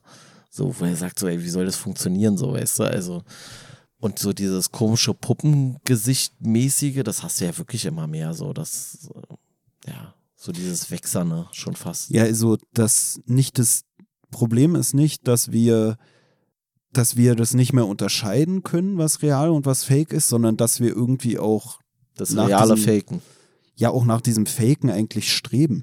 So, dass wir, dass wir eigentlich auch nicht das Reale sein wollen oder so. Wo ich mich schon wieder fragen würde, vielleicht ist es dann doch gut, wenn man äh, diese Wertungsfaktoren irgendwie rausnimmt, damit die Leute nicht mehr, also das ist ja sowieso sowas mega subjektives, Schönheit oder so, weißt du, aber damit die Leute nicht vielleicht nach nicht erreichbaren Idealen oder so streben und dadurch eigentlich zum einen immer die Messlatte weiter anheben, zum anderen dafür sorgen, dass die Realität verschwindet. So, weißt, Na, weißt du, was ich halt generell so das Absurde finde? Also dieses ganze Thema plastische Chirurgie und Schönheitsoperationen in Anführungszeichen hat ja eigentlich einen mega ernsten Hintergrund. Also es ist ja eigentlich, soll es ja wiederherstellende Chirurgie sein, sage ich jetzt mal. Also weiß ich nicht, du hast einen schweren Unfall oder weiß ich nicht, die ist im, im Krieg der Unterkiefer weggesprengt worden oder sowas. Und dann sollst du da hingehen und dann soll der dich reparieren gewissermaßen oder wiederherstellen. Und inzwischen ist es ja einfach so, die werden ja bis zur Unkenntlichkeit entstellt. So, weißt du, die werden nicht wiederhergestellt, sondern entstellt dann teilweise. Und so, dass das, also eigentlich, also ich kann auch nicht einfach irgendwo hingehen und dann sagen so, jetzt nimm mir mal hier einfach acht, äh, doch, kann ich machen. also so dieses, dass du so eine Operation machen kannst, die medizinisch null notwendig ist. Das finde ich ist auch schon bis zum gewissen Grad eigentlich komplett absurd. So, ich meine, jeder trägt sein eigenes Risiko, so, das muss jeder selber entscheiden. Aber dass es halt Ärzte gibt, die überhaupt sagen so, naja, klar mache ich ihnen Haarkörbchen, das ist doch gar kein Problem, Alter. Dann schraube ich ihnen da halt riesige Ballons rein. Ich finde es ganz merkwürdig eigentlich. Ja, ich finde gerade diesen Gedanken irgendwie ganz interessant, so dieses Verzerren der Realität, bis unser Geist, sage ich mal, nicht mehr in der Lage ist, die Realität wahrnehmen zu können. So ähnlich wie hier der Nathanael, weißt du, dass Ja, du das so meine ich, lange ja. die Realität veränderst und äh, dem Menschen irgendwelche Regeln auferlegst, an die sie sich zu halten haben, sodass alles irgendwann so künstlich ist, dass man dann auch schon nicht mehr unterscheiden kann, was ist jetzt Realität und was ist Wahn oder so. Wie, wie du es ja auch gesagt hast, am Ende sind dann alle der Nathanael, weil keiner mehr in der Lage ist zu erkennen, was ist jetzt Olympia und was ist die Realität. Und man, man kann, keiner kann sich mehr im Klaren darüber sein, ob er eigentlich in so einer Scheinwelt lebt oder ob er die Realität durchschaut, sage ich mal. Und ich finde jetzt eigentlich auch gerade ganz witzig, weil ich habe ja vorhin gesagt, so, ne, stell mal vor, dann sind da so Maschinen, die dann da irgendwo sind und du kannst nicht mehr unterscheiden, ist es eine Maschine oder ein Mensch. So, aber gleichzeitig sind wir ja gerade in so einem in so einem komischen Modus, wo wir ja auch, hatten wir jetzt ja auch schon angesprochen mit den Tri äh, Triggerwarnungen, dann mit dieser Künstlichkeit in Bezug auf den eigenen Körper, also dass du den Körper eigentlich immer künstlicher machst, so wie er eigentlich natürlich gar nicht wäre und in Anführungszeichen dadurch halt so perfektionierst und gleichzeitig auch so ein Stück weit ja Sprache ja auch so anpasst, dass du ja damit auch niemanden mehr auf den Schlips treten willst, weißt du? Also du machst, du schaffst eigentlich so auf so verschiedenen Ebenen immer mehr so eine Beliebigkeit, so irgendwas, wo- woran sich keiner mehr so richtig stören kann. Alles ist dann nur noch künstlich. Keiner sieht mehr in Anführungszeichen hässlich aus. Keiner benutzt mehr irgendwelche äh, schwierigen Themen oder spricht schwierige Themen an, weil das wäre ja dann immer sofort eine Triggerwarnung. Gleichzeitig benutzt er auch nicht mal mehr Wörter, die irgendwie dann schwierig sein könnten. Spricht auch keiner am besten mehr mit dem Geschlecht an oder was weiß ich was. Und dass du so auf so voll vielen Ebenen in so eine Artifizierung oder wie man das nennen möchte, kommst, dass es gar nicht mehr, gar nicht mehr der Punkt ist, dass die Maschinen sich dem Menschen anpassen, sondern wir uns immer mehr sozusagen so einer Maschine, so, weißt du, so eine möglichst nicht in, in irgendeiner Art und Weise negativ auffallen. Schön sein, in der Sprache sich zurückhalten, mit den Themen sich zurückhalten. Naja, dann kannst du eigentlich auch mit deinem Fahrkartenautomaten reden irgendwann. Ja, wir, wir verraten irgendwie unsere Einstellung und verstellen uns, um ähnlich wie so eine Maschine zu funktionieren, die aber aufgrund ihrer Werkseinstellung äh, gar nicht dieses Problem hat, sich verstellen zu müssen, was bei uns ja wiederum, wenn wir uns verstellen, dafür sorgt, dass wir ja auch so, einen- so einen inneren Stress, Druck, genau, Stress, genau. Alter, das muss übelster Und das Stress ist ja sein. das, was den Nathanael betrifft, so ein bisschen. Ne? Also am Anfang funktionierte er ja scheinbar noch normal, konnte normale Beziehungen pflegen, hat aber diesen, dieses äh, unbewältigte Trauma irgendwie mit sich rumgetragen, worüber er auch nicht reden konnte, weil darüber hat man früher vielleicht nicht geredet oder man wollte nicht rüberkommen halt wie der Kloppi oder was weiß ich. Damals wurde auch wenig differenziert dann zwischen irgendwelchen psychischen Störungen. Das kam ja alles erst später. Und deswegen unterdrückst du das und verstellst dich, bringst vielleicht manche Sachen gar nicht nach außen, bis es dann irgendwann so überkocht, sage ich mal, und dann bist du auf einmal der komplette Idiot, mit dem keiner mehr was zu tun haben will und und und, weil du halt äh, ja dich so lange versucht hast zu verstellen und dann kommt so eine Maschine daher, die einfach ohne Probleme so, wahrscheinlich ist es sogar der leichteste Rechenweg, sage ich mal, immer angemessen so auf den oder auf das Gegenüber zu reagieren, so dass irgendwie kein Missmut erzeugt wird, was wiederum dafür sorgt, dass normale Menschen mit diesen Maschinen einfach nicht mehr mithalten können. Beziehungsweise daran dann schon wieder zugrunde gehen, dass sie sich an diesen künstlichen Identitäten irgendwie messen müssen, ihre eigene Identität dafür verstellen und dadurch dann wiederum unzufrieden werden mit ihrem Leben, Krisen durchleben, an irgendwelchen Idealen scheitern, die durch diese Künstlichkeit irgendwie vorgeschrieben sind und, und, und und dadurch, ja, dann eigentlich wieder zum, zum Unglück des Individuums, sage ich mal, führen. Ja, auch so generell.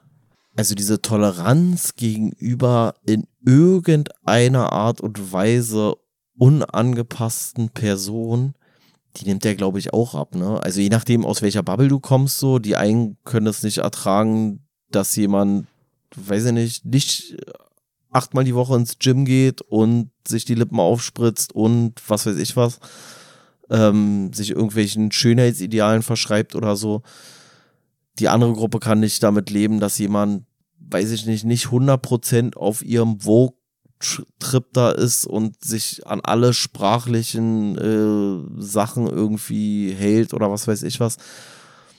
Also so dieses ganz normale Verhalten, dieses unangepasste Verhalten, was ja hier thematisiert wird, dass die Leute das dann bewusst machen, sich unangemessen auch mal verhalten, in dem Sinne, dass sie dann erkannt werden als Menschen. Also das ist ja auch von allen möglichen verschiedenen Richtungen immer weniger geduldet, so weißt du. Also ich finde, es gibt immer weniger so dieses Gefühl, im Großen und Ganzen kann jeder machen, was er will und es gibt nur so ein paar Tabuzonen, die du nicht so betreten darfst sondern irgendwie werden diese Tabuzonen halt äh, immer größer, sodass du immer mehr auf diesen ausgetretenen Wegen der einen oder der anderen Gruppe irgendwie so wandeln musst. Ja, und Ähm, diese Online-Welten, sage ich mal, in denen dann ja auch viele Diskurse stattfinden oder auch diese Bubbles sich irgendwie verorten, die sind ja dann auch schon wieder so wenig repräsentativ, sage ich mal, für die Realität, was wiederum vielleicht dazu führt, dass wir uns noch mehr darin aufhalten, weil es halt irgendwie für uns bequemer ist, weil man da viel mehr Leute trifft, die die eigenen Glaubenssätze teilen oder so, als wenn man dann wirklich in die Realität gehen würde. Und in der Realität bist du dann sofort überfordert, wenn mal jemand eine eigene Meinung oder eine andere Meinung hat, sage ich mal.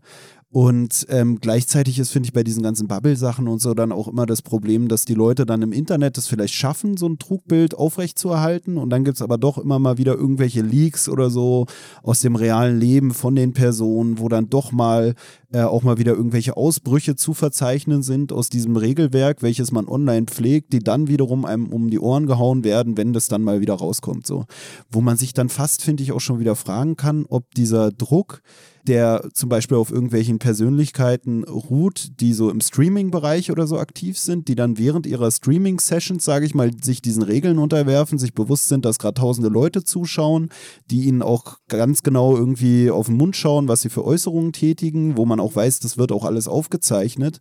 Ob dieser Druck dann nicht manchmal auch dazu führen kann, dass du erst recht dann, sobald der Stream aus ist, irgendwie so eine Entladung hast, die dann wiederum, wenn jemand im richtigen Moment dann irgendwie heimlich irgendwas mitgefilmt hat oder so, dazu führen kann, dass du am Ende dann äh, dieser Regelbrüchigkeit überführt werden kannst.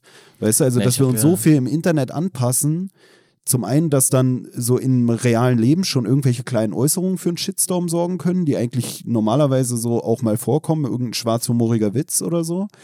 Und auch, dass dieses dauernde Anpassen an diese Regeln, die im Internet und vor allem in diesen ja, homogenen, sage ich mal, Filterbubbles vorherrschend sind, auch dazu führen, dass du danach vielleicht noch eher so eine Entladung irgendwie vielleicht im realen Leben irgendwie herbeiführst, die da dann wieder auf die Füße fallen kann. Weil im Internet darfst du ja gar nichts mehr äh, äußern, je nach Filterbubble natürlich. So, wenn du in einer bestimmten Bubble bist, dann kannst du die ganze Zeit Antisemitismus posten, da ärgert es die Leute dann, wenn du es mal nicht tust und halt andersrum, sag ich mal. Nee, ich glaube, dass halt so dadurch, dass unser Handeln immer mehr auch im öffentlichen Raum stattfindet, also im Internet und dann häufig nicht mehr so klar überschaubar ist, wem gegenüber du dich alles äußerst, das ja auch schneller eine Gegenreaktion hervorruft und dieses Wissen darüber ja auch dafür sorgt, dass dieses, was man ja so oft hört, so dass die Leute das Gefühl haben, dass sie ihre Meinung nicht mehr frei äußern können. Und das, das, was du jetzt meintest mit diesem, mit diesem Druck, den man sich selber auferlegt, dass das ja immer weiter zunimmt, weißt du? Also früher, früher konntest du dich ja auch mal zwischendurch entladen, weil du wenigstens mal in den Krieg gegangen bist oder irgendwas so. Aber du hast ja immer weniger Möglichkeiten, sage ich mal, dein, deine Wut oder deinen Zorn auch in irgendeiner Art und Weise zu kanalisieren. In einer Situation, wo du es einfach mal rauslassen kannst, weil schnell die Sachen öffentlich werden. Und hier ist es bei dem, bei dem Nathanael ist es ja dann auch so, dass sich dieses, diese ganzen unterdrückten Emotionen und dieser, dieser Wahn dann irgendwann so seine Bahn bricht, könnte man sagen. Indem er dann da das eine Mal den äh, Spelanziani irgendwie fast erwürgt, dann später will er seine, seine Verlobte da irgendwie den, den Turm runterschmeißen und findet dann irgendwann keinen Ausweg mehr und springt dann halt selber. Und ich glaube so, dass man schon immer stärker irgendwie so eingeengt wird in den Sachen, die durch die Gesellschaft irgendwie als schlimm erachtet werden. So. Und das hat ja auch eine Berechtigung in ganz vielen Fällen. Aber wenn du halt nie in irgendeiner Art und Weise und sei es verbal in Anführungszeichen gewalttätig werden kannst, dann ist ja die Frage, ob nicht trotzdem irgendwie so ein gewisses Gewaltpotenzial in jedem von uns schlummert und sich das dann irgendwann ungeordnet sozusagen so Bahn bricht. Weißt du, was ich meine? Ja, ist ja genau dieses Ding, so Mobbing gab es und wird es auch immer geben, glaube ich, an Schulen, egal wie offen wir uns darstellen und so. Und dann gibt es auch immer wieder irgendwelche Fälle dann von irgendwelchen komischen Morden, die dann innerhalb von, von so Schulklassen oder so stattfinden und so. So eine, so eine Sachen, wo man eigentlich denkt, ey, krank, das gibt's ja gar nicht, ne? Aber es gibt's halt scheinbar doch. So egal in welcher Gesellschaft, gibt es immer irgendwelche. Ja, aber manchmal denke ich halt auch wirklich, dass es was damit zu tun hat, so dass du so wenig Eskalationspotenzial hast, so, weißt du, dass du es halt, dass es quasi keine akzeptierte Form von so einer Entgleisung eigentlich noch so richtig gibt und dadurch dann eigentlich du nur noch direkt komplett eskalieren kannst. Naja, dass oh. du so lange unterdrückst, bis es rausbricht oder ausbricht. Und dann weil, halt komplett ungefiltert sozusagen. Naja, weil, weil schon jedes kleine Ausbrechen vielleicht für ein, für ein Problem sorgen kann. Und deswegen gibt es keinen kleinen Ausbruch, aber dafür dann vielleicht irgendwann den ganz großen, weil genau. es gewissermaßen zum einen vielleicht kaum noch einen Unterschied macht oder weil sich dieses Konfliktpotenzial irgendwann so hochgeschaukelt hat, dass es sich nur noch auf die extremste Weise vielleicht auch entladen kann. Ja, wie angestaut halt sozusagen. Ne? So, normalerweise würdest du immer wieder so ein bisschen Druck vom Kessel nehmen, indem du dann halt mal einen kleineren Ausbruch hast oder so, aber weil das schon zivilisatorisch so sehr ja, beschnitten ist oder verpönt ist oder sowas, hältst du dich halt zurück, bis der Druck so groß ist, dass du dich gar nicht mehr zurückhalten kannst und dann komplett eskalierst. Ja, so. Ja. Würde für mich auch so ein bisschen erklären, dass so ähm, Gewaltstraftaten tendenziell abnehmen, aber die Gewaltstraftaten, die wir dann haben, eskalativer noch sind. Aber es ist jetzt auch wieder nur eine These. Würde für mich auch erklären, warum Carsten Stahl als Anti-Mobbing-Coach Anschreien als die beste Anti-Mobbing-Maßnahme wahrnimmt, weil der wird ja mit so viel Leid und so konfrontiert und unannehmbaren Sachen so im Zuge seiner Anti-Mobbing-Arbeit, dass er halt immer mal wieder den Druck rauslassen muss, indem er dann die Zwölfjährigen anschreit, damit es halt nicht absolute Eskalationsstufen erreicht. Weißt du, also das ist, glaube ich, so der Trick hinter dieser Anti-Mobbing-Maßnahme, die er etabliert, dass er halt sagt, immer gut gestreute Mikroaggressionen, die bei ihm dann schon ein bisschen größer vielleicht ausfallen, um halt nicht am Ende die Kompletteskalation zu haben. Aber weißt du, wer Carsten Stahl den Zahn gezogen hat? Die militante Veganerin. Also der war da so resigniert, der hat so ein komisches Interview mit der gehabt. So. Ja, ich hab's gesehen. Ey, ey der, war, der, der, war so resigniert. Also er hat für Carsten Stahl-Verhältnisse sehr wenig geschrien in dem Interview. Der hat die auch gar nicht verstanden. Sie hat irgendwo drauf verwiesen, dass Carsten Stahl, äh, er, sie hat irgendwie, hat er so Punkte gebracht, ja, und das ist genauso und äh, du machst Onlyfans und das ist wie äh, Pädophilie, was du da machst und das treibt die Kinder in die Pädophilie und dann hat die äh, militante Veganerin irgendwas gesagt, so intellektuell halt ausgedrückt, so von wegen, ja, und äh, okay, Carsten, so, jetzt äh, lassen wir mal diese Empirie, Empirie befreiten Argumentationen hinter uns und wenden uns mal was anderem zu. Und Carsten Stahl hat das irgendwie so, so bejaht oder so, weißt du, weil er, glaube ich, gar nicht wusste, was Empirie ist und sie hat es, glaube ich, nicht mit befreit, sondern hat da noch ein Fremdwort reingebastelt, sodass Carsten Stahl dachte, ah ja, okay, da gibt sie mir einen Punkt und jetzt gehen wir weiter. Und das war die geilste Szene in diesem Inter, äh, nicht Interview, in diesem Streitgespräch oder Schreigespräch von Seiten Carsten Stahls aus, wo sie halt ihm ganz klar gezeigt hat, so, okay, du bist ein Idiot. Äh, jeder, der nicht ein Idiot ist, wird an dieser Stelle merken, dass du ein Idiot bist und wir wechseln jetzt das Thema und du denkst, ich habe dir recht gegeben. Dabei habe ich eigentlich gerade nur gezeigt, dass du nicht weißt, was Empirie ist und ja. auch keine Ahnung hast, wie man irgendwas empirisch belegtes vielleicht auch in seine Argumentation mit einbaut. So. Das war für mich der Boss-Move. Aber wo wir jetzt das Thema hatten, so Sachen, über die man nicht sprechen darf, Sprechverbote, äh, das sprechen wir besser nicht an, Tabuthemen oder Sachen, die andere Leute triggern könnten. Ähm, wie würdest du dieses Werk hier äh, literarisch, sage ich mal, einordnen? Was ist das für ein Genre? Also ich würde sagen Schauerromantik, Gruselromantik oder dunkle Romantik. Okay, ich habe jetzt in anderen Genres gedacht. Aber es äh, spricht wieder dafür, dass ich drei Jahre nachdem wir es das erste Mal gelesen hatten. Psychothriller würde auch passen. Ich, ich wollte eigentlich auf Novelle hinaus. Ach so. Ich merke schon, Novelle ist kein Genre. ist aber in unserem Podcast ist Novellentalk eine eigene Rubrik.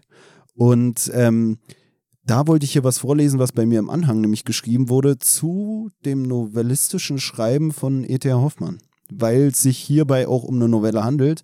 Und es hat mir aus der Seele gesprochen. Oder der Autor von, von dieser Aussage, die hier zu E.T.A. Hoffmann getroffen wurde, hat mir aus der Seele gesprochen. Und zwar hat hier Gerhard Neumann 2001 gesagt, Hoffmanns Novelle bezeugt eine bis ins Äußerste getriebene Anstrengung novellistischen Sprechens um dieses Undarstellbare, dieses durch die klassische Kultur und ihr Bildungswissen radikal tabuisierte, dennoch und gegen allen durch die Sprache selbst gegebenen Widerstand zur Sprache zu bringen. Und da sehe ich mich so ein bisschen auch im Geiste E.T.A. Hoffmanns, der hier dann wiederum durch diesen Gerhard Neumann äh, zum Ausdruck gebracht wurde, weil ich sehe mich auch denn ich sehe mich hier nämlich auch als jemanden, der eine bis ins Äußerste getriebene Anstrengung novellistischen Sprechens äh, in der deutschen Sprache etablieren will. Und da sehe ich Pelle immer so ein bisschen als so einen Antagonisten von mir. Aber äh, fand ich interessant, dass der Gerhard Neumann da schon festgestellt hat, 2001 ist vielleicht ein bisschen spät, aber dementsprechend sehe ich mich noch so in der Welle der Leute, die das novellistische Sprechen etablieren wollen. E.T.A. Hoffmann war ein Mann, der Tabuthemen angepackt hat. Zum einen hier diese psychischen Störungen und zum anderen, dass die Leute halt zu wenig über Novellen geredet haben und dass es war schon damals ein Tabuthema und das ist es bis heute, habe ich das Gefühl. Also Vielleicht ich, auch, weil die Leute nicht wissen, was Novellen sind. Ich persönlich bin der Meinung, dass jeder weitere, der über Novellen redet, zu viel über Novellen redet. Also schon die einmalige Äußerung von irgendwas zum Thema Novelle ist für mich eine Äußerung zur Novelle zu viel. Aber ey, das ist halt Geschmackssache. Aber ist interessant, oder? Was? Dass die Literaturwissenschaft feststellt, dass novellistisches Sprechen radikal tabuisiert wird. Also das, weiß ich nicht. Also hätte ich vorher selber nicht erwartet. Man, so what the fuck, was ist denn novellistisches Sprechen? Naja, hier eine Novelle so. schreiben und dann über Novellen reden, so wie ich es jedes Mal mache und ich stoße immer wieder auf Widerstand, aber ich gebe nicht auf. Ja, Stell mal vor, ich würde diesen Drang, über Novellen zu sprechen oder anzusprechen, dass etwas eine Novelle ist, dieses novellistische Sprechen, wenn ich das immer wieder unterdrücken würde, dann würdest du wahrscheinlich bei Folge 4 in so einer Novelle ausrasten. Ja, ja, da wäre Folge 4 wäre die letzte gewesen oder so. Dann wäre es hier völlig eskaliert. Und ähm, aber wenn du es zu häufig ansprichst, da eskaliert es vielleicht bei mir. Das kann natürlich sein. Ja, aber du unterdrückst ja deine Aversion nicht. Nee, das meine ich ja. Also, ich das ist ja dann irgendwann ab. eskalieren. irgendwann können wir, können wir, ich bin können schon richtig Novellen, Novellen lesen. Ja, genau. Irgendwann lesen wir ein Buch über Novellen und das wird dein Weltbild gar nicht erschüttern. Du wirst danach, wirst du hier kichern sitzen und sagen, also ist das jetzt alles? Leben. Ja. Ja, also dieses Novellenthema, das hat sich bei mir echt ein bisschen tot gegrindet. Das ist echt nicht so mein Ding. Egal. Hast du noch was, Alter? Ähm, nö. Eigentlich nicht. Eigentlich nicht. Nee, ich finde, alles, alles ist raus. Wie ich ja schon am Anfang meinte, hatte ich so das Gefühl, unsere erste Folge zu diesem Buch, die wir halt vor fast drei Jahren aufgenommen haben und dann auch verworfen haben und so, die war komplett anders. Also die Themen waren ja, komplett ja. anders. Ich glaube auch wirklich, dass es daran lag, dass ich damals es nicht verstanden hatte, das Buch. Ich glaube, für mich hatte sich es auch dann erst im Gespräch richtig geklärt, dass die Olympia gar kein Mensch war oder so, weil ich Echt? komplett, ich weiß es nicht mehr. Ich habe okay. damals auch wirklich äh, ähm, noch nicht lesen können. Äh, das war wirklich der Fall. Also ist mir jetzt hier auch beim Lesen aufgefallen, wie ich ja vorhin schon meinte, dass ich das Buch komplett anders wahrgenommen habe.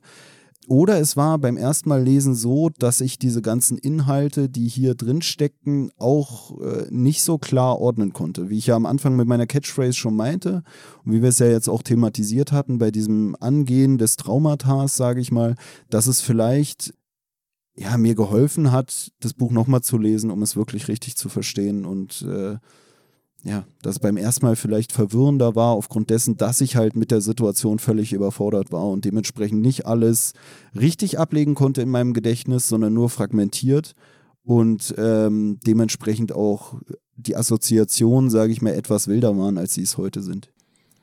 Ja, also ich glaube, ich werde es so bald nicht nochmal lesen. Also auch nicht in drei Jahren nochmal, glaube ich. Sei denn, wir verwerfen die Folge nochmal. Äh, aber ich muss sagen, hatten wir ja damals auch geklärt, so dass ich es ja im, im Abi irgendwann lesen musste und da nicht wirklich gelesen habe und richtig kacke fand. Ich glaube, ich habe so nach den ersten zwei Seiten aufgehört und das sind ja nur hier so in dem Reklam irgendwie 40 Seiten oder 50 oder sowas. Aber ich muss sagen, ich finde es eigentlich, also vielleicht muss ich es doch noch drei, vier Mal lesen, weil ich finde es eigentlich jedes Mal dann irgendwie noch besser, sozusagen. Weil ich finde, das ist schon, also so dieses Verschwimmen von dem halbwegs objektiven Erzähler und der Wahrnehmung von diesem Nathanael. Äh, richtiger Geniestreich, könnte man sagen. Und das kann man auch tatsächlich öfter lesen, weil wenn man es fünfmal gelesen hat, ist es immer noch erst ein richtiges Buch sozusagen, könnte man sagen, von der Seitenzahl. Ich habe mir jetzt gerade noch mal überlegt, noch mal eine Richtigstellung zu machen.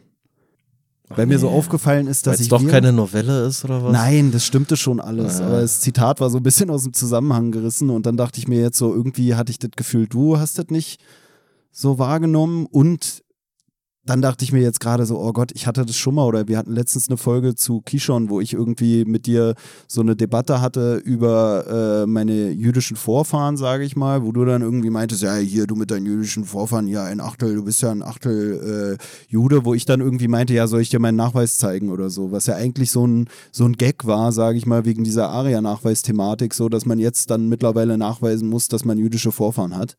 Und da wurde ich darauf angesprochen, äh, von wegen, ob ich denn wirklich diesen Nachweis hätte, wo ich mir während des Erzählens dachte, es ist als Quatsch erkenntlich und dann ist es scheinbar doch nicht so.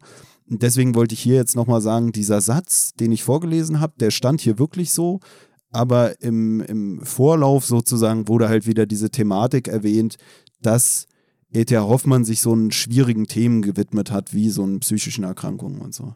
Und dann hieß es nur, äh, seine Form des novellistischen Sprechens, das war aber darauf bezogen, dass er mit seinen Novellen solche Themen anspricht.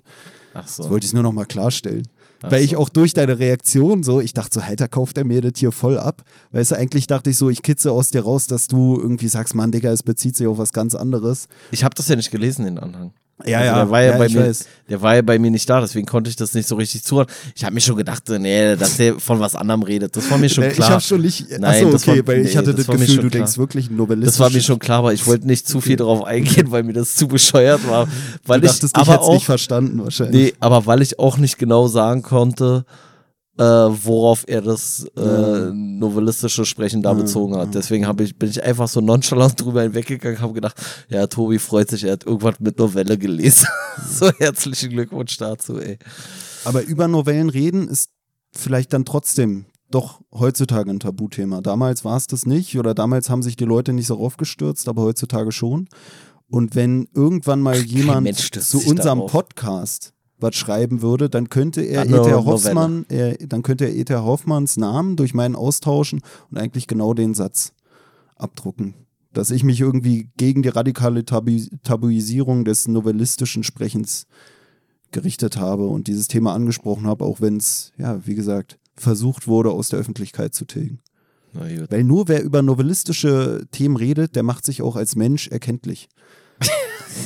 nee, das ist. Weiter weg von der Perfektion kannst du nicht sein. ja, zumindest wenn du drüber redest, ja, ja das kann schon sein. Äh, ist, glaube ich, wirklich so, wenn du beim Date oder so über Novellen redest.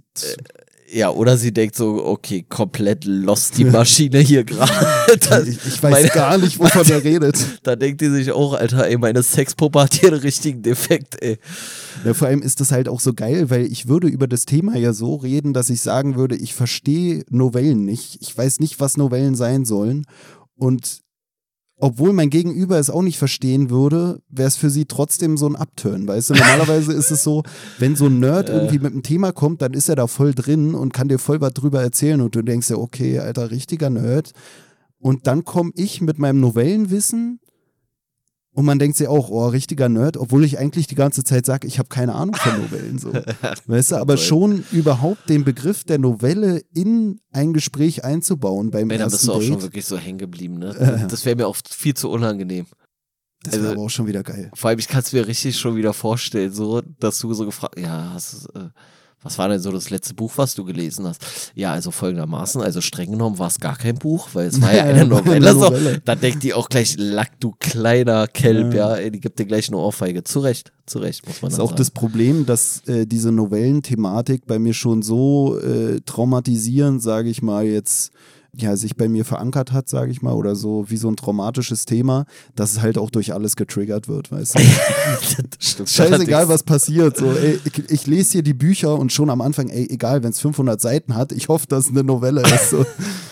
Ich hoffe, dass ich irgendwo in irgendeinem Forum irgendeinen Eintrag finde, wo darauf verwiesen wird, dass man es doch als Novelle einstufen könnte, damit ich hier wieder ansprechen kann, dass es eine Novelle ist, bevor das Thema dann von Pelle zugemacht wird. Na gut. So, also wenn du jetzt nicht noch irgendwas hervorzubringen hast zu diesem wunderbaren Thema Novelle, so, dann würde ich hier tatsächlich das Thema zumachen. Wir lassen es nächstes Mal wieder triggern. Ich hoffe, als nächstes lesen wir keine Novelle. Das ist echt überreiztes Thema. Das ist für mich echt so komplett durch. Das ist auch so ein Thema, was mich so null interessiert, ey.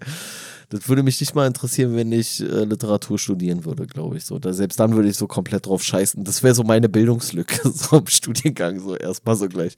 Ja, jetzt hier ein Semester Novelle, so, ja, alle klar, bin ich raus, ey. Ich glaube, ich würde mir das extra rauspicken, auch weil es einfach die kürzesten Bücher sind. Ja, okay, das kann natürlich sein, ja. Das wäre auch so ein Boss-Move, weißt du? Da denken alle, boah, Literaturwissenschaftler und eigentlich bist du so, boah, ey, gar kein Bock so viel zu. Kurzgeschichtensammlung. So Ja. Kurzgeschichtensammlung. Gerade noch so reingekommen in den Studiengang. Ja. Schreibst du einfach bei der Bewerbung für den Studiengang dazu, dass du dich auf Novellen spezialisieren willst und dann kriegst du den Platz. wie so ein Nachteilsausgleich, weißt du? Vor allem dann denkt dieser, die, dieser Professor denkt auch, Lack, was bist du für ein Hurensohn, Alter, jetzt kommst du mir mit Novellen, ey. Der muss selber nochmal nachgucken, was eine Novelle ist, wahrscheinlich. Wenn du dein Motivationsschreiben äh, mit dem Verweis darauf, dass du unbedingt äh, In novellistischer Sprache. ja, dich, dich darin spezialisieren willst, wenn du das so bei dem äh, Reiter oder so bei deiner Bewerbung für Nachteilsausgleich anfügst, dann wird das für korrekt wahrgenommen, so, weißt du, so, ah ja, okay. Na gut. Du brauchst deinen Ähm, Behindertenausweis gar nicht mehr scannen oder so.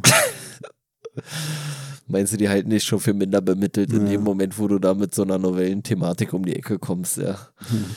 Okay, na gut. Ja, dann machen wir jetzt hier auf jeden Fall Sack zu. Ähm, wünschen euch eine angenehme Restwoche, eine angenehme nächste Woche, Ja, angenehmes nächstes Jahr. angenehmes nächste, übernächstes Jahr, angenehmes Leben und so. Genau. Äh, schönen Feierabend, bleibt stabil. Eure stabile Seitenlage. Auf Instagram erreichbar unter stabile-seitenlage-podcast.